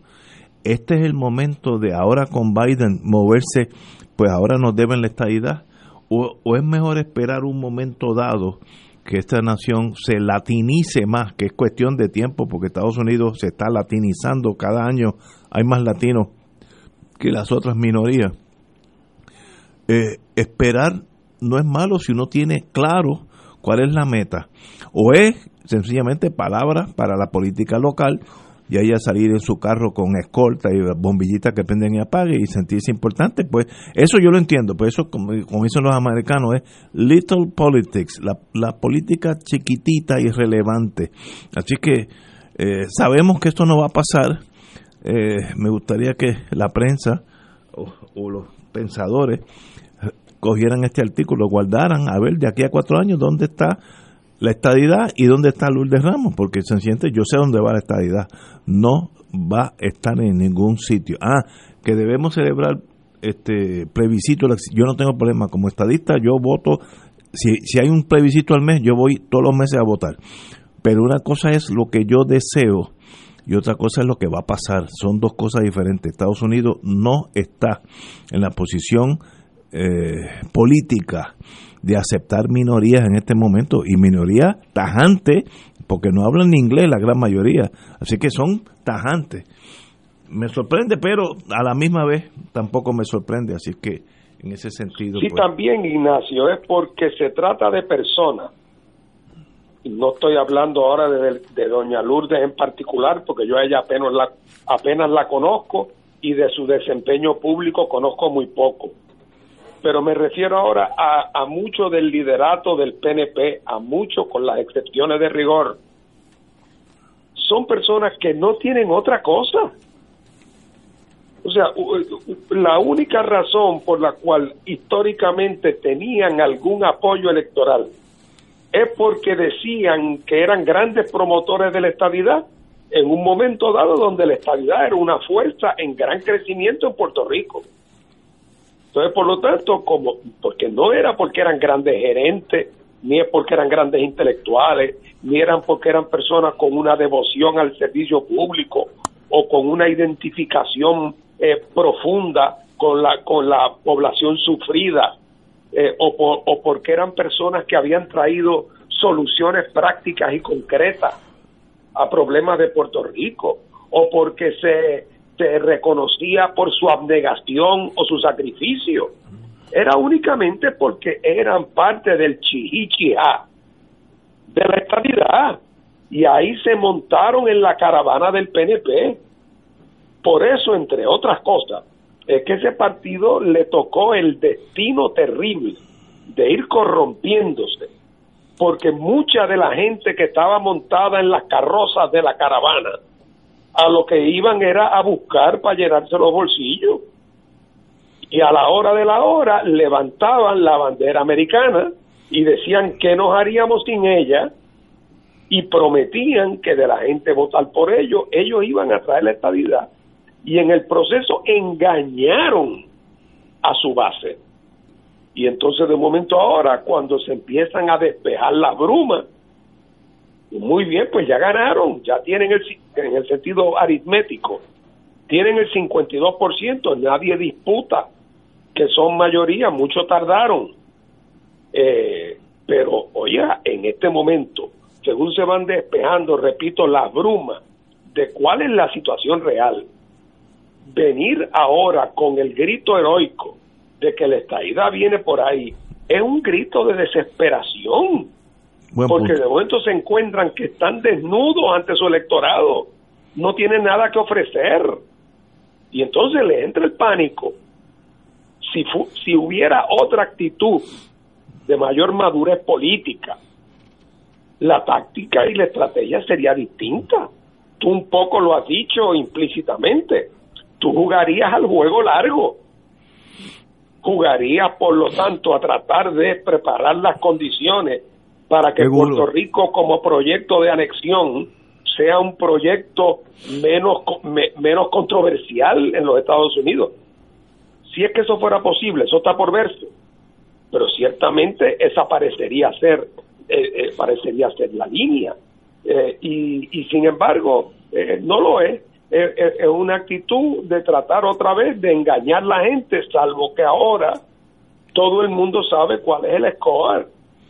El, el, el, intento de empujar el tema de la estabilidad en Washington es hacerle el favor más grande a, los a los republicanos y a las futuras candidaturas de Donald Trump y de su estirpe, porque los sectores más conservadores del Partido Demócrata, algunos de los cuales se están acercando ahora, eh, espantados por Trump, de momento el Partido Demócrata, si se vuelve el partido de la estabilidad para Puerto Rico, pues es regalarle esa gente de vuelta al señor Trump en un momento dado donde la administración Biden está colgada de un hilo. Así es que, otra vez, esta gente han sido retratados en su desnudez. No tienen nada que ofrecer salvo el corifeo de que por ahí viene la estabilidad. Tenemos que ir a una pausa, amigos. Son las seis y cuarto. Regresamos. Me, me pregunta, eh, eh, se cayó el compañero Martín. Eh, de nuevo, eh, compañero Martín. Me preguntan, yo creo que yo recuerdo lo que dijo el compañero Martín, un amigo de infancia, me dice, se puede volver de cualquier lugar menos del ridículo. Eso fue lo dijo Domingo Perón. Así que al amigo Toño Burés, del ridículo, es muy difícil regresar. Eso lo dijo Juan Domingo Perón. Señores, vamos a una pausa y regresamos con Fuego Cruzado. Fuego Cruzado está contigo en todo Puerto Rico. Veamos cómo los gemelos usan su MMM Flexi Card. Mateo, ¿gasolina o copago de laboratorio? ¡Gasolina! Melquiades, ¿la mixta de la cafetería o detergentes? ¿La mixta? ¡Ganaron! Con la nueva MMM FlexiCard pueden pagar comida preparada, OTC, agua, luz, teléfono y la hipoteca. MMM cuida tu salud y tu bolsillo. ¡Llama ya! MMM Healthcare LLC es un plan HMO con un contrato Medicare. La afiliación en MMM depende de la renovación del contrato. Beneficio varía por cubierta. El COVID-19 se transmite fácilmente entre personas, por lo que el rastreo de contactos ayuda a detener su propagación. El municipio de Carolina implementó el Sistema Municipal de Investigación de Casos y Rastreo de Contactos. Al conocer los contagiados, podemos alertar de forma confidencial y sin divulgar la identidad del paciente. Llama a la línea confidencial de ayuda al ciudadano positivo de Carolina al 787-701-0995. Porque te queremos saludable. Edúcate, protégete y evita el contagio. Autorizado por la Oficina del Contralor Electoral. Radio Paz te ofrece el mejor motivo para levantarte temprano y disfrutar el comienzo de un nuevo día de lunes a viernes con Enrique Liboy y Radio Paz en la mañana. La dosis perfecta de noticias, deportes y éxitos musicales de todos los tiempos, humor y curiosidades, calendario de actividades y tus peticiones musicales por el 787-300-4982. Conéctate con el 810 AM de lunes a viernes con Enrique Liboy y Radio Paz en la mañana. AESA, la pequeña gigante, te invita a sintonizar su espacio radial AESA Informa todos los jueves a las 4 y 30 pm. Se estará ofreciendo información relevante a los pensionados y jubilados de Puerto Rico. Te esperamos a esa imparable, auspiciado por MMM Alianza. Y ahora continúa Fuego Cruzado. Regresamos, amigos y amigas, Fuego Cruzado. Eh, Martín, ¿estás en la línea? Sí, estoy en línea. Repite el dicho de Juan Domingo Perón, se puede regresar de todo menos de... Menos del ridículo. De ridículo, muy bien, así que lo, lo re- repetí bien, extraordinario. Creo que, lo, lo que creo que la frase, creo que originalmente se le atribuye a Sarmiento, Ajá. Que decía se puede volver de cualquier lugar menos del ridículo. así es que así es que la recuerdo. Muy bien. Eh, tengo una, una noticia muy bonita de Robert Rabin. Eh, yo, yo diría que es un viequense, no le voy a atribuir que nació en, otro, en otros lares. Eh, la Universidad de Massachusetts, su alma mater, le confi- confirió un doctorado honoris causa a Robert Rabin eh, eh, por su heroicas hazañas por 40 años en Vieques. Eh, cito ahora a Robert Rabin, que tuve el privilegio de conocerlo. Llegué a Vieques en el 1980 para realizar tres semanas de entrevistas sobre la presencia militar y la lucha de la comunidad, como parte de mi tesis de maestría en estudio latinoamericano en la Universidad de Massachusetts, en Boston. Se me fue la mano un poco, muy bien hecho por Robert Rabin, eh, cuando vino el enfrentamiento aquel difícil con la Marina. Él fue uno de los que dio la cara y bueno, tanto así que también fue arrestado, etcétera, etcétera. Pero qué bueno que hay, que hay norteamericanos que se tornan puertorriqueños y yo diría que no es ni puertorriqueño, es viequense eh, y merece la admiración porque lo más fácil era no haber hecho nada en la vida hubiera tenido una vida mucho más, por lo menos económicamente triunfante. Así es que, qué bueno, mi, mi respeto al señor Robert Rabin. Compañero Martín. Sí, en efecto, Rabin vino a Puerto Rico a hacer un estudio y luego se interesó en el tema de Vieques, eh, se, se enamoró, se casó eh, y se quedó a vivir en Vieques y luego ha sido clave en muchas de las luchas de los viequenses. Eh, Rabin ha sido una figura que siempre estuvo presente eh, y que ayudó a propagar internacionalmente el tema de Vieques, entre otras cosas por sus contactos en Estados Unidos, en el mundo académico. Eh, así es que prácticamente todas las buenas causas eh, por las cuales se ha luchado en Vieques, él, él, él, él, él estuvo presente. Es interesante cómo gente del exterior a veces viene a Puerto Rico y se integran a este país en causas progresistas. Eh, eh, este señor es uno de ellos en el caso de Vieques, pero también ha habido otros. Yo siempre recuerdo, como yo he trabajado mucho, trabajé en el pasado en el cooperativismo, eh, al padre McDonald, un sacerdote que era canadiense y vino a Puerto Rico y realmente es uno de los fundadores del cooperativismo del cooperativismo moderno en Puerto Rico y los cooperativistas siempre lo, lo recuerdan con mucho con mucho respeto. Eh, y hubo otros también en la Universidad de Puerto Rico que se se adhirieron a una a toda una serie de causas progresistas causas ambientales causas este políticas en el caso de, de Rabín en Vieques eh, y, otros tantos. Piensa en Bob Anderson. Exactamente, exactamente. Así que, y a, y a uno, a mí me complace mucho recordar a esa gente. Ese es el americano bonito. Y, en, en vez del. Y no únicamente American. americano, sino del exterior, aunque de- evidentemente eh, americano, sí. Pero, pero eh, eso es lo mejor del ser humano. Y también uno ha conocido unos trogloditas, pues. También los hay. También. Yo conocí uno que estuvo en Puerto Rico toda su vida adulta. Eh, llegó aquí a los 20 y murió a los 80 y nunca aprendió español porque era algo tan peyorativo para él, que eh, digo, eran como los ingleses en, en, la India, que sencillamente hablar este español pues sería un golpe bajísimo, eh, y, hizo un esfuerzo por no aprender y fue muy triunfante porque de verdad que no aprendió. Y a veces a uno, como lo conocía tantos años, le decía una palabra en español y tú te das cuenta que no entendía algo, pero esos son extremos. Hemos dicho dos extremos izquierda y derecha. Eh, Robert Rambin en un lado y, el compañero que estoy hablando en el otro, que ya murió, que en paz, en paz descanse. Pero de verdad, es, eh, para mí será el Ugly American versus The Beautiful American. Dos seres humanos, eh, de esos hay muchísimos en Puerto Rico que se han integrado y aquí hay muchos nombres en inglés. Bueno, yo tengo familia Smith, de un aduanero que llegó aquí en los años 20 y se quedó, hizo su familia y ya son primos míos y son somos puertorriqueños todos, así que let it be. Oye, no hay cosa más que llamar el diablo hasta que uno lo ve venir.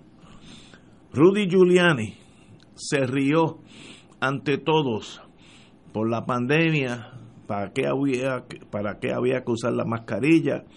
Este, estos son cosas de los demócratas, había eso era eh, él, él, le llamó ay, sniffles, que es en inglés como cuando te a los nenes chiquitos le da la agüita en la nariz.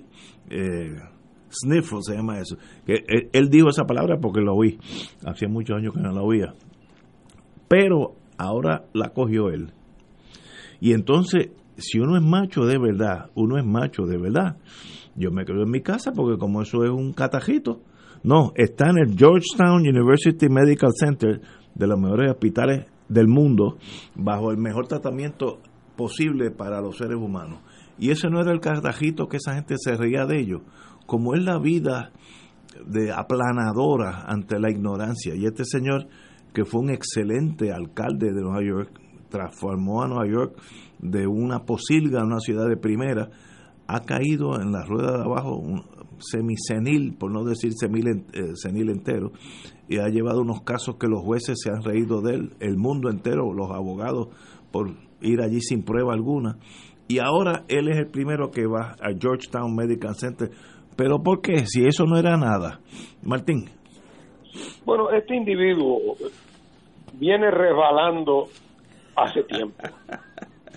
Eh, yo creo que tu análisis de que sacó a Nueva York del pantano y lo puso como nuevo, eh, yo creo que le, le estás atribuyendo a, lo que sin duda ha sido un renacimiento de la ciudad de Nueva York. Así es. Eh, le estás dando más crédito a, a, este señor de lo que él se merece. Muy bien. Eh, Bloomberg es otra cosa.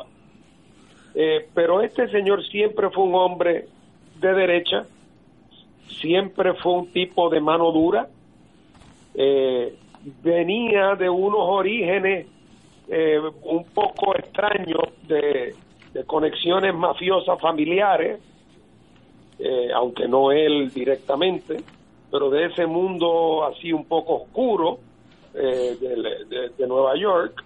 Eventualmente fue un fiscal exitoso.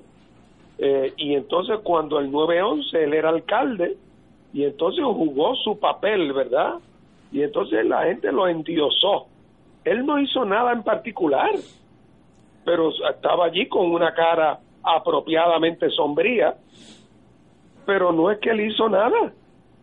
Con el tiempo, tan pronto dejó de ser alcalde, de momento levantó la bandera pirata y se dedicó a la búsqueda desesperada del dinero. Y en esa búsqueda del dinero se topó con el señor Trump y encontró abogado y cliente que se que, que eran uno para el otro. Y esa esa sociedad entre abogado y cliente eh, ha llevado a, a, a, Giuliani al descrédito total y absoluto. Y ahora es una figura patética y es un hazme reír totalmente de acuerdo. Compañero Catalá. Ustedes recuerdan aquel viejo dicho, dime con quién andas y te diré quién eres. Giuliani ha sido un abogado y un servidor incondicional del presidente Donald Trump. y ser incondicional de Donald Trump debe ser algo realmente horrible. Por cierto, ambos, a ambos les dio el, el, el COVID-19. Hay algo de, como tú estabas diciendo, Ignacio, hay algo de justicia poética en esto. Eh, hace un momento cuando nos estaba hablando el doctor Cabanilla sobre el COVID-19 y su protocolo, yo estuve a punto de bromear con él, pero francamente no me atreví. Estaba por decirle, caramba, eh, en esa conferencia donde participaron 3.500 médicos que ustedes dieron, es una lástima que no lo haya escuchado tu paciente favorito, por lo menos paciente potencial, Donald Trump. Porque realmente, aún con el COVID-19, Donald Trump se portó en ese momento, exhibiéndose en el hospital, como lo que es un patán. Y Giuliani le ha servido incondicionalmente a ese patán. Así que, ¿qué se puede esperar de esos dos personajes? Yo mi única crítica es si ustedes de verdad eran de ocho pies de alto y todopoderosos eh, y se reían de la pandemia, ¿por qué se va a Georgetown Medical Center, que yo viví allí muchos años de mi vida? ¿Por, ¿por qué se va allí a uno de los mejores hospitales del mundo? Eh, si ustedes decían que eso era un catajito, pues sea hombre de verdad, que es en su casa, eh, viendo televisión, y si no le pasa nada, pues bienvenido. Pero no, eh, a la hora de los tomates todo el mundo se alinea ante la adversidad. Seis y media, tenemos que ir a una pausa. Fuego Cruzado está contigo en todo Puerto Rico. Beneficiario de Medicare, con Triple S Advantage, tu tarjeta de plan médico también te servirá para pagar tu compra, con hasta 1.500 dólares al año. Oriéntate y únete hoy llamando al 1844-777-0120, lunes a domingo, 8 a.m. a 8 p.m. 375 dólares cada tres meses. Aplican restricciones. Triple S Advantage es una organización de cuidado coordinado y de proveedores preferidos con un contrato con Medicare. La afiliación a Triple S Advantage depende de la renovación del contrato. El COVID-19 se transmite fácilmente entre personas, por lo que el rastreo de contactos ayuda a detener su propagación. El municipio de Carolina implementó el Sistema Municipal de Investigación de Casos y Rastreo de Contactos. Al conocer los contagiados, podemos alertar de forma confidencial y sin divulgar la identidad del paciente. Llama a la línea confidencial de ayuda al ciudadano positivo de Carolina al 787-701-0995. Porque te queremos saludable. Edúcate, protégete y evita el contagio. Autorizado por la Oficina del Contralor Electoral. Oro 92.5 FM, Radio Paz 810 y el Canal 13 estamos trabajando a tono con la emergencia que en estos momentos está viviendo Puerto Rico. Estamos ofreciendo nuestros servicios al máximo con el personal disponible según nos permitan las circunstancias. Si tiene un mensaje para ofrecer a sus asociados, clientes o personal, solo tiene que llamar al 787-349-7949, 787-552-0825 y nuestros empleados le comunicarán al personal de ventas para atender su necesidad. A nuestros clientes estén en comunicación con su ejecutivo o ejecutiva de ventas que continúan ofreciendo sus servicios como de costumbre. Recuerden los teléfonos 787-349-7949 y 787-552-0825. Beneficiario de Medicare confirmado por Hacienda. El beneficio de dinero en efectivo en la Triple S Advantage Mastercard no es ingreso y no tributa. Que no te engañen. Usted puede llamarnos para duda o rechazar este beneficio. Rechazar este beneficio no afectará su elegibilidad al plan o cualquier otro beneficio en su cubierta. Y ahora continúa Fuego Cruzado.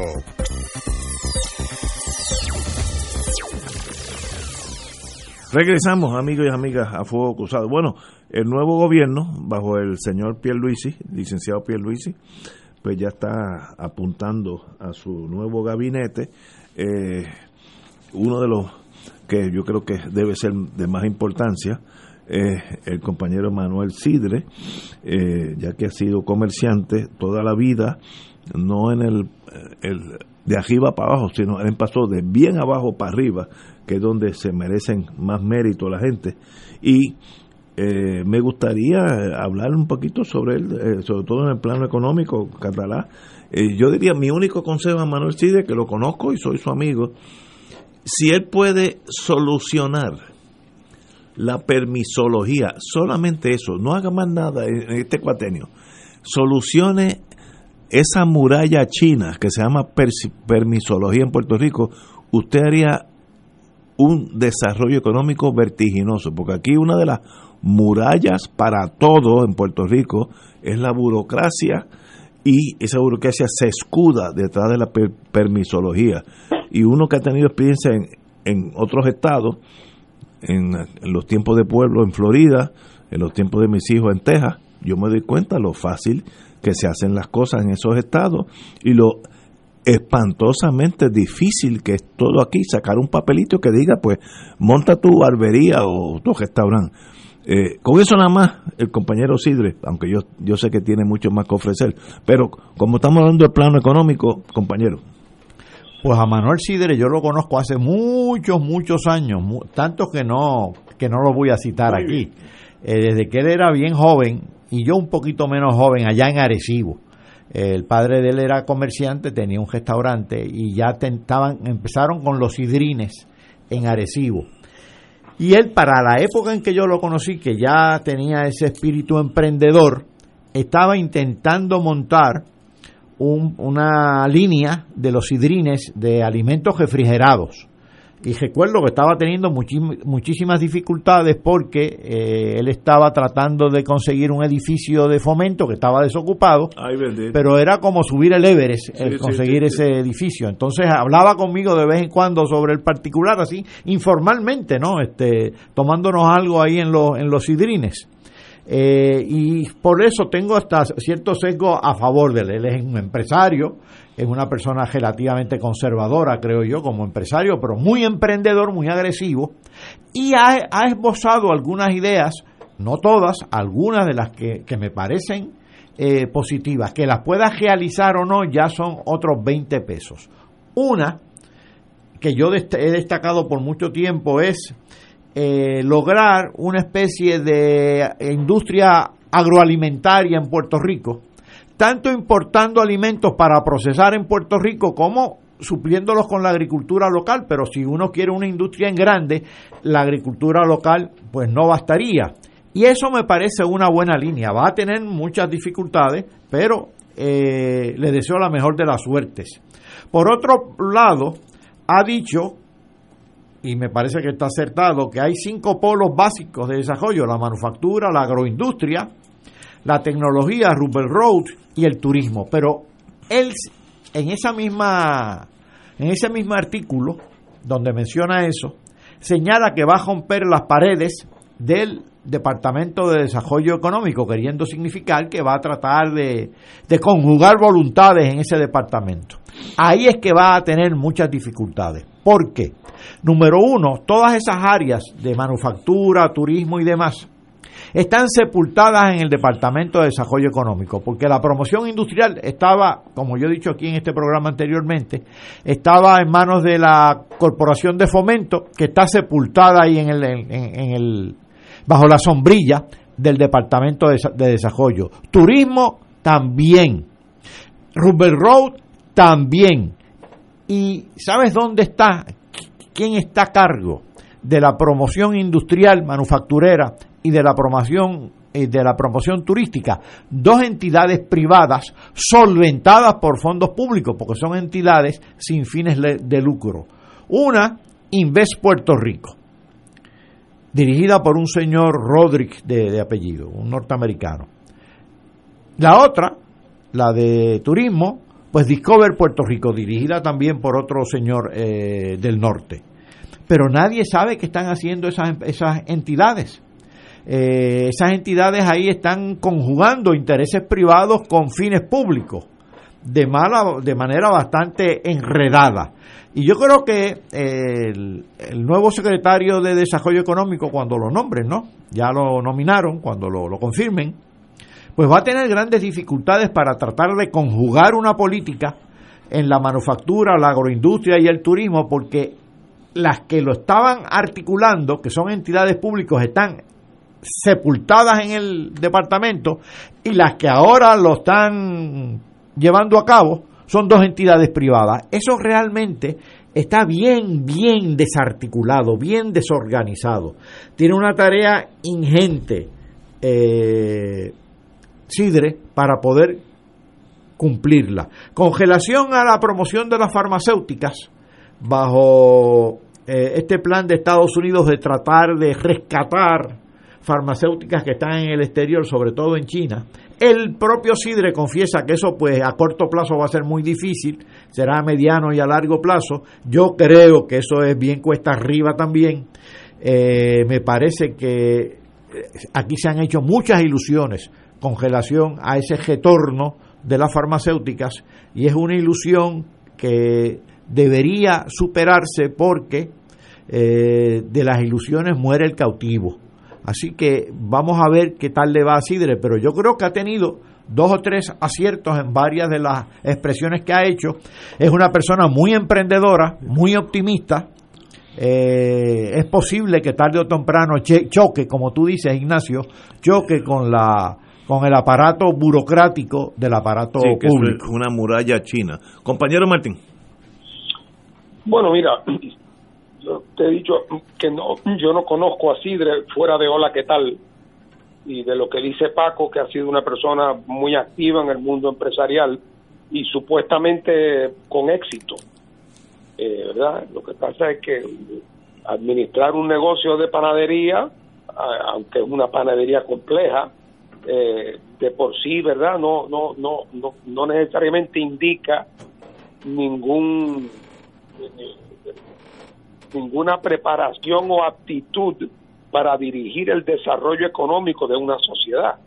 Pero otra vez, yo le voy a dar en eso el, beneficio de la duda.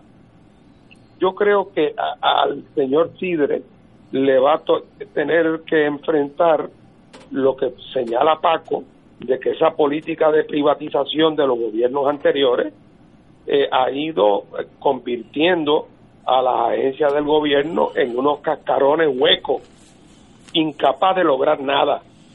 Eh, esa privatización del mercadeo, eh, en el caso de turismo y de la búsqueda de capital industrial por fomento, entregar eso a intereses privados, esa es la versión industrial y turística de Luma. Esa es la, eso es Luma. Es más, lo que falta para completar el cuadro es que privaticen a la fortaleza y la conviertan en un Airbnb. no le des idea, aguántate. No, no, muchachos. Así es que eh, eh, eh, esta, esa deriva que lleva el gobierno de Puerto Rico, que donde quiera que hay un pedazo que supone algún gasto, aparecen cuatro corderos, cuatro lobos vestidos de cordero y se ofrecen filantrópicamente para ayudar a Puerto Rico bajo la teoría de que la empresa privada todo lo hace mejor. Eh, así que él va a tener que enfrentar esa deriva. Eh, y lo segundo es que si en efecto tiene iniciativas importantes, va a requerir protección política del gobernador. estoy de acuerdo. Y el gobernador, mientras esté en el luna de miel, eh, le hará las señales y las sonrisas correspondientes pero cuando la gente del, del, aparato político del PNP se le vengan a quejar de que Sidre o cualquier otro le está pisando los callos, eh, eh, el amor y el interés se fueron al campo un día. Así que ya veremos, el movimiento se demuestra andando. Yo tengo esperanzas en, en Manolo Sidre, ya que él ha tenido todos los problemas con los cuales un comerciante se enfrenta en Puerto Rico, me consta que ha chocado con paredes, se ha llevado eh, huesos rotos, chichones, heridas, porque él ha estado en ese mundo de abajo para arriba, que es mucho más difícil que de arriba para abajo. Y espero que ese talento el gobernador tenga la sapiencia de dejarlo correr como dicen en, me, dijo un juez hace muchos años, let him run wild, deja que haga lo que tenga que hacer y, y dele, dele esa, esa espaldarazo. Ahora, cuando choque con los intereses creados, como dice Martín, también ahí donde vemos, eh, como dicen en inglés, where the rubber meets the road, donde la goma del carro choca con, con, con el pavimento, ahí hay fricción siempre y ahí uno no sabe qué va a pasar. Eh, tiene la ventaja de que él no necesita ese puesto, él ha llegado ya a la cima de su vida, eh, su hijo igualmente competente es el que está a cargo de los negocios, así que él puede retirarse para su casa tranquilo, igual que vamos a hablar de los otros también, eh, Emanueli también secretario de justicia, es más, me consta que a Emanueli le va a le va a costar dinero ser secretario de justicia y es una muy buena posición porque usted no necesita nada excepto hacer su trabajo. Vamos a una pausa y le deseo lo mejor al amigo Manuel Sidre. Fuego Cruzado está contigo en todo Puerto Rico. Beneficiario de Medicare, con Triple S Advantage, tu tarjeta de plan médico también te servirá para pagar tu compra, con hasta 1.500 dólares al año. Oriéntate y únete hoy llamando al 1844-777-0120, lunes a domingo, 8 a.m. a 8 p.m. 375 dólares cada tres meses. Aplica restricciones. Triple S Advantage es una organización de cuidado coordinado y de proveedores preferidos con un contrato con Medicare. La afiliación a Triple S Advantage depende de la renovación del contrato. El COVID-19 se transmite fácilmente entre personas, por lo que el rastreo de contactos ayuda a detener su propagación. El municipio de Carolina implementó el Sistema Municipal de Investigación de Casos y Rastreo de Contactos. Al conocer los contagiados, podemos alertar de forma confidencial y sin divulgar la identidad del paciente. Llama a la línea confidencial de ayuda al ciudadano positivo de Carolina al 787-701-0995. Porque te queremos saludable. Edúcate, protégete y evita el contagio. Autorizado por la Oficina del Contralor Electoral. Fuego Cruzado, el programa de más credibilidad en la radio puertorriqueña, es ahora la tribuna abierta de análisis noticioso, con diversas perspectivas que exploran el trasfondo de lo que acontece a diario y cómo nos afecta. Escucha Ignacio Rivera y sus panelistas invitados de lunes a viernes en Fuego Cruzado en transmisión diferida a las 10 de la noche por Oro 92.5 FM. Beneficiario de Medicare confirmado por Hacienda. El beneficio de dinero en efectivo en la Triple S Advantage Mastercard no es ingreso y no tributa. Que no te engañen. Usted puede llamarnos para duda o rechazar este beneficio. Rechazar este beneficio no afectará su elegibilidad al plan o cualquier otro beneficio en su cubierta. Y ahora continúa Fuego Cruzado.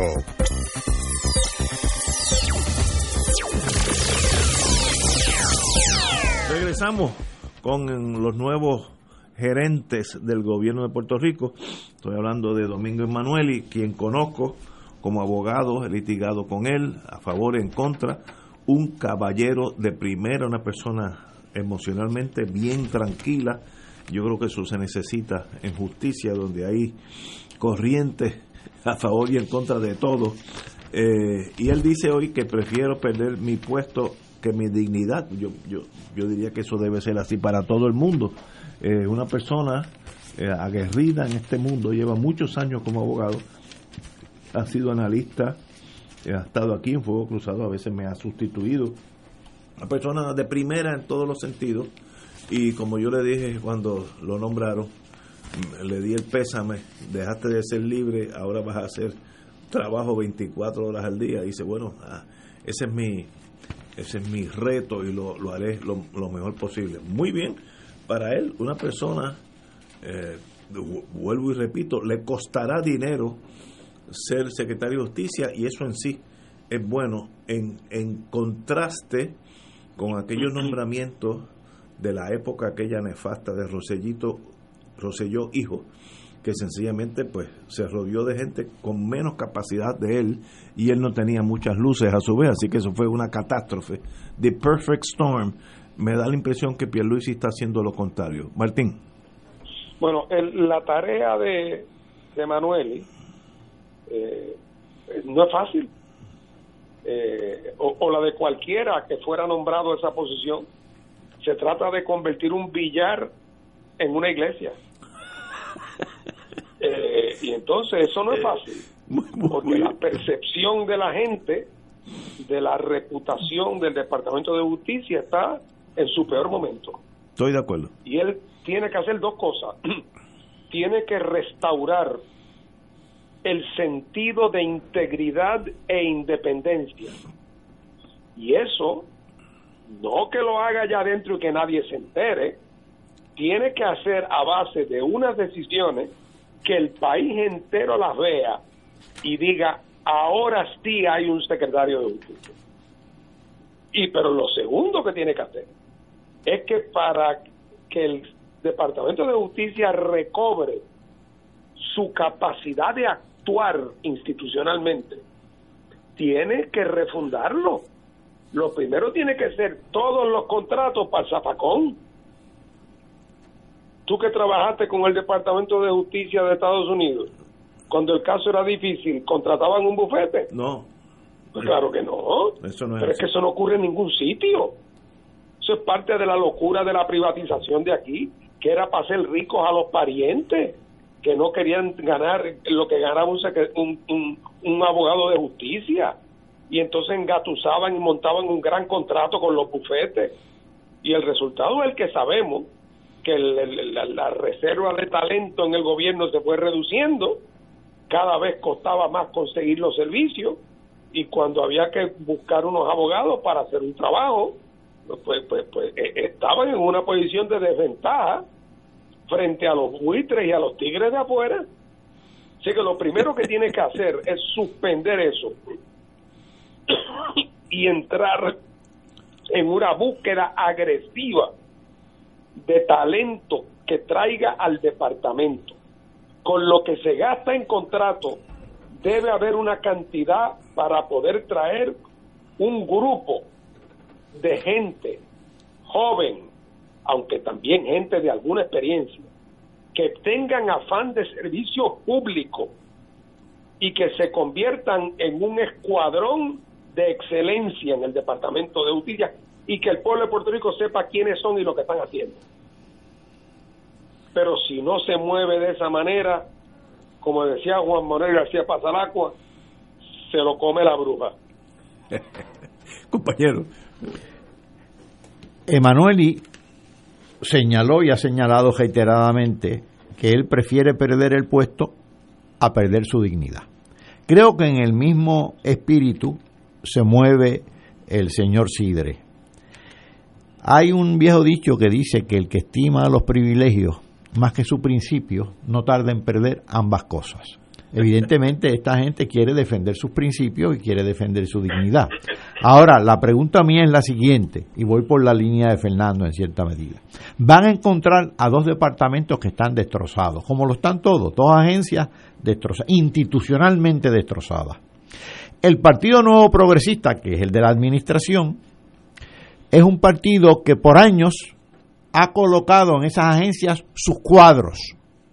Eh, no es el mérito lo que los inspira, sino sus compromisos políticos de cuadros. Y cuadros muchas veces bastante mediocres y perversos. Así que es posible que lo que están anticipando ellos, de que prefiero perder mi puesto a perder mi dignidad, se haga realidad y pierdan el puesto antes de que termine el cuatrienio, si se imponen los cuadros del Partido Nuevo Progresista. Porque no olvidemos una cosa, hace, poco, hace unos minutos yo estaba hablando del caballo veloz de Tuto Collado, eh, cuando estábamos hablando de la señora eh, representante que estaba citando Ignacio y la estadidad. Bueno, el PNP realmente no tiene el caballo, ni siquiera tiene un potro, pero tiene los cuatreros. Todos esos cuadros están llenos de cuatreros. Están en cuanta agencia hay en el gobierno. Eh, y ese es el gran reto que tienen los jefes de agencia, estos dos nuevos, si los, si los, si los confirman. Y me gusta que estén dispuestos a perder el puesto antes que su dignidad, pero me apenaría que se vieran obligados a renunciar si intentan hacer un buen trabajo. Bueno, eso el destino los, los verá. Ahora, es cuando chocan con la realidad de la vida y por lo menos en el caso de Manuel y Isidre, que yo los conozco, estoy seguro que el, caminar hacia sus respectivas residencias sería una decisión muy sencilla, muy fácil, si se encuentran con la adversidad que uno sabe que está rondando por ahí, porque tampoco uno se ha caído de lo, de lo alto de un olivo, como dicen allá en Sevilla, uno más o menos sabe lo- a lo que los intereses creados a los cuales se enfrentan. Eh, en otro renglón, el señor gobernador electo nombró a Carlos Mellado eh, doctor en medicina al Departamento de Salud. Él ha indicado que yo quiero ser el médico del pueblo. Usando las palabras de Martín, de lo difícil de hacer de un billar una iglesia, el problema es que aquí no hay ni billar, se llevaron la mesa, las bolas, los tacos. Aquí el Departamento de Salud ha sido desmembrado en la privatización aquella alocada de Roselló Padre, que sencillamente destruyó un sistema y no hay no hay segundo, no quedó nada. Y eso es más bien una oficina de relaciones públicas y porque tiene muy poco control sobre nada. Así que esa tarea sí que es difícil tornarse un secretario de salud de verdad. Martín. Bueno, tú, tú lo has dicho. Eh, el, el rol del secretario de salud también, otra vez, mira, es que esto no es meramente un problema de competencia gerencial. Eh, tiene que ver con cuál es la visión que uno tiene del rol del gobierno. Por ejemplo, si uno cree que el gobierno es una cosa mala, que debe haber lo menos posible y lo más posible en manos de la empresa privada, porque así se maximiza la eficiencia. Si eso es lo que uno cree, en la sociedad en que vivimos y con la experiencia que hemos tenido en estos últimos 50 años, esa es la ruta hacia los infiernos. La otra visión, y no quiero sonar maniqueo, hay muchas intermedias, la otra visión es la siguiente, el gobierno está compuesto por gente electa por la sociedad, para que esa gente que han sido elegidos garanticen que las personas que viven en ese país puedan desarrollar a plenitud sus derechos, su derecho a la salud, su derecho a la educación, su derecho a la cultura, su derecho a la participación política. ¿ah? Eh, y, y que el rol del gobierno, por lo tanto, debe ser un rol enorme, no para oprimir, sino para facilitar y para liberar. Yo no quiero que haya menos enfermeras, yo quiero que haya más y mejores. Yo no quiero que haya menos profesores en las escuelas públicas, quiero que haya más y que haya mejores y que sean más productivos y eficientes también. Eh, quiero que haya políticas sociales más agresivas, quiero que haya un sistema de cuidado de niños en Puerto Rico para que las mujeres que quieren trabajar puedan hacerlo. Quiero que haya un sistema contributivo que sea eficaz y que sea justo y que no sea como es Puerto Rico, que es de los lugares en el mundo donde la gente que tiene buenos ingresos menos contribuciones paga. Nos quejamos de que el gobierno no tiene recaudo y tenemos la política de no cobrarle contribuciones a los más que tiene y después se sorprenden. Así que la visión es importantísima. Claro, si además de una visión, con eso no basta, tiene que haber las pericias administrativas y políticas necesarias para adelantar esos proyectos. Pero creo que el gobierno del PNP, y lo digo sin menospreciar las buenas intenciones que pueden tener muchos de sus miembros, eh, no es un aparato que ha sido concebido eh, para promover el desarrollo sano de la sociedad puertorriqueña. Y por lo tanto, si esa visión y ese proyecto no cambia, puedes traer a gente muy buena y se van a chocar contra la pared más temprano que tarde. Compañero, tenemos que irnos. Muchas gracias, compañero Martín, compañero Catalá. Buenas Oye, tardes a todos. Ese, ata ese ataque de optimismo ahí al final mío. yo no contesto porque yo creo que tiene razón, así que me, me, me quedo callado. Pero que ganemos todos, que sean todos los mejores gerentes que ha visto Puerto Rico, porque ahí ganamos todos, los, los, los que ganaron y los que perdimos, etcétera, etcétera, ganan todos. Ignacio, ofrécete, ofrécete para la, la Autoridad de Transporte Marítimo. Yo y dos y dos mecánicos podemos hacer ese trabajo, yo y dos y, personas más. Y las decisiones que vas a tomar ¿Cuánto tiempo tú crees que dura en el puesto? Ah, bueno, esa es la cosa. Ah, ah, sí, hay, oye, sí, pues no, no voy a aceptar entonces, porque no duro 24 horas. Hasta mañana, amigos.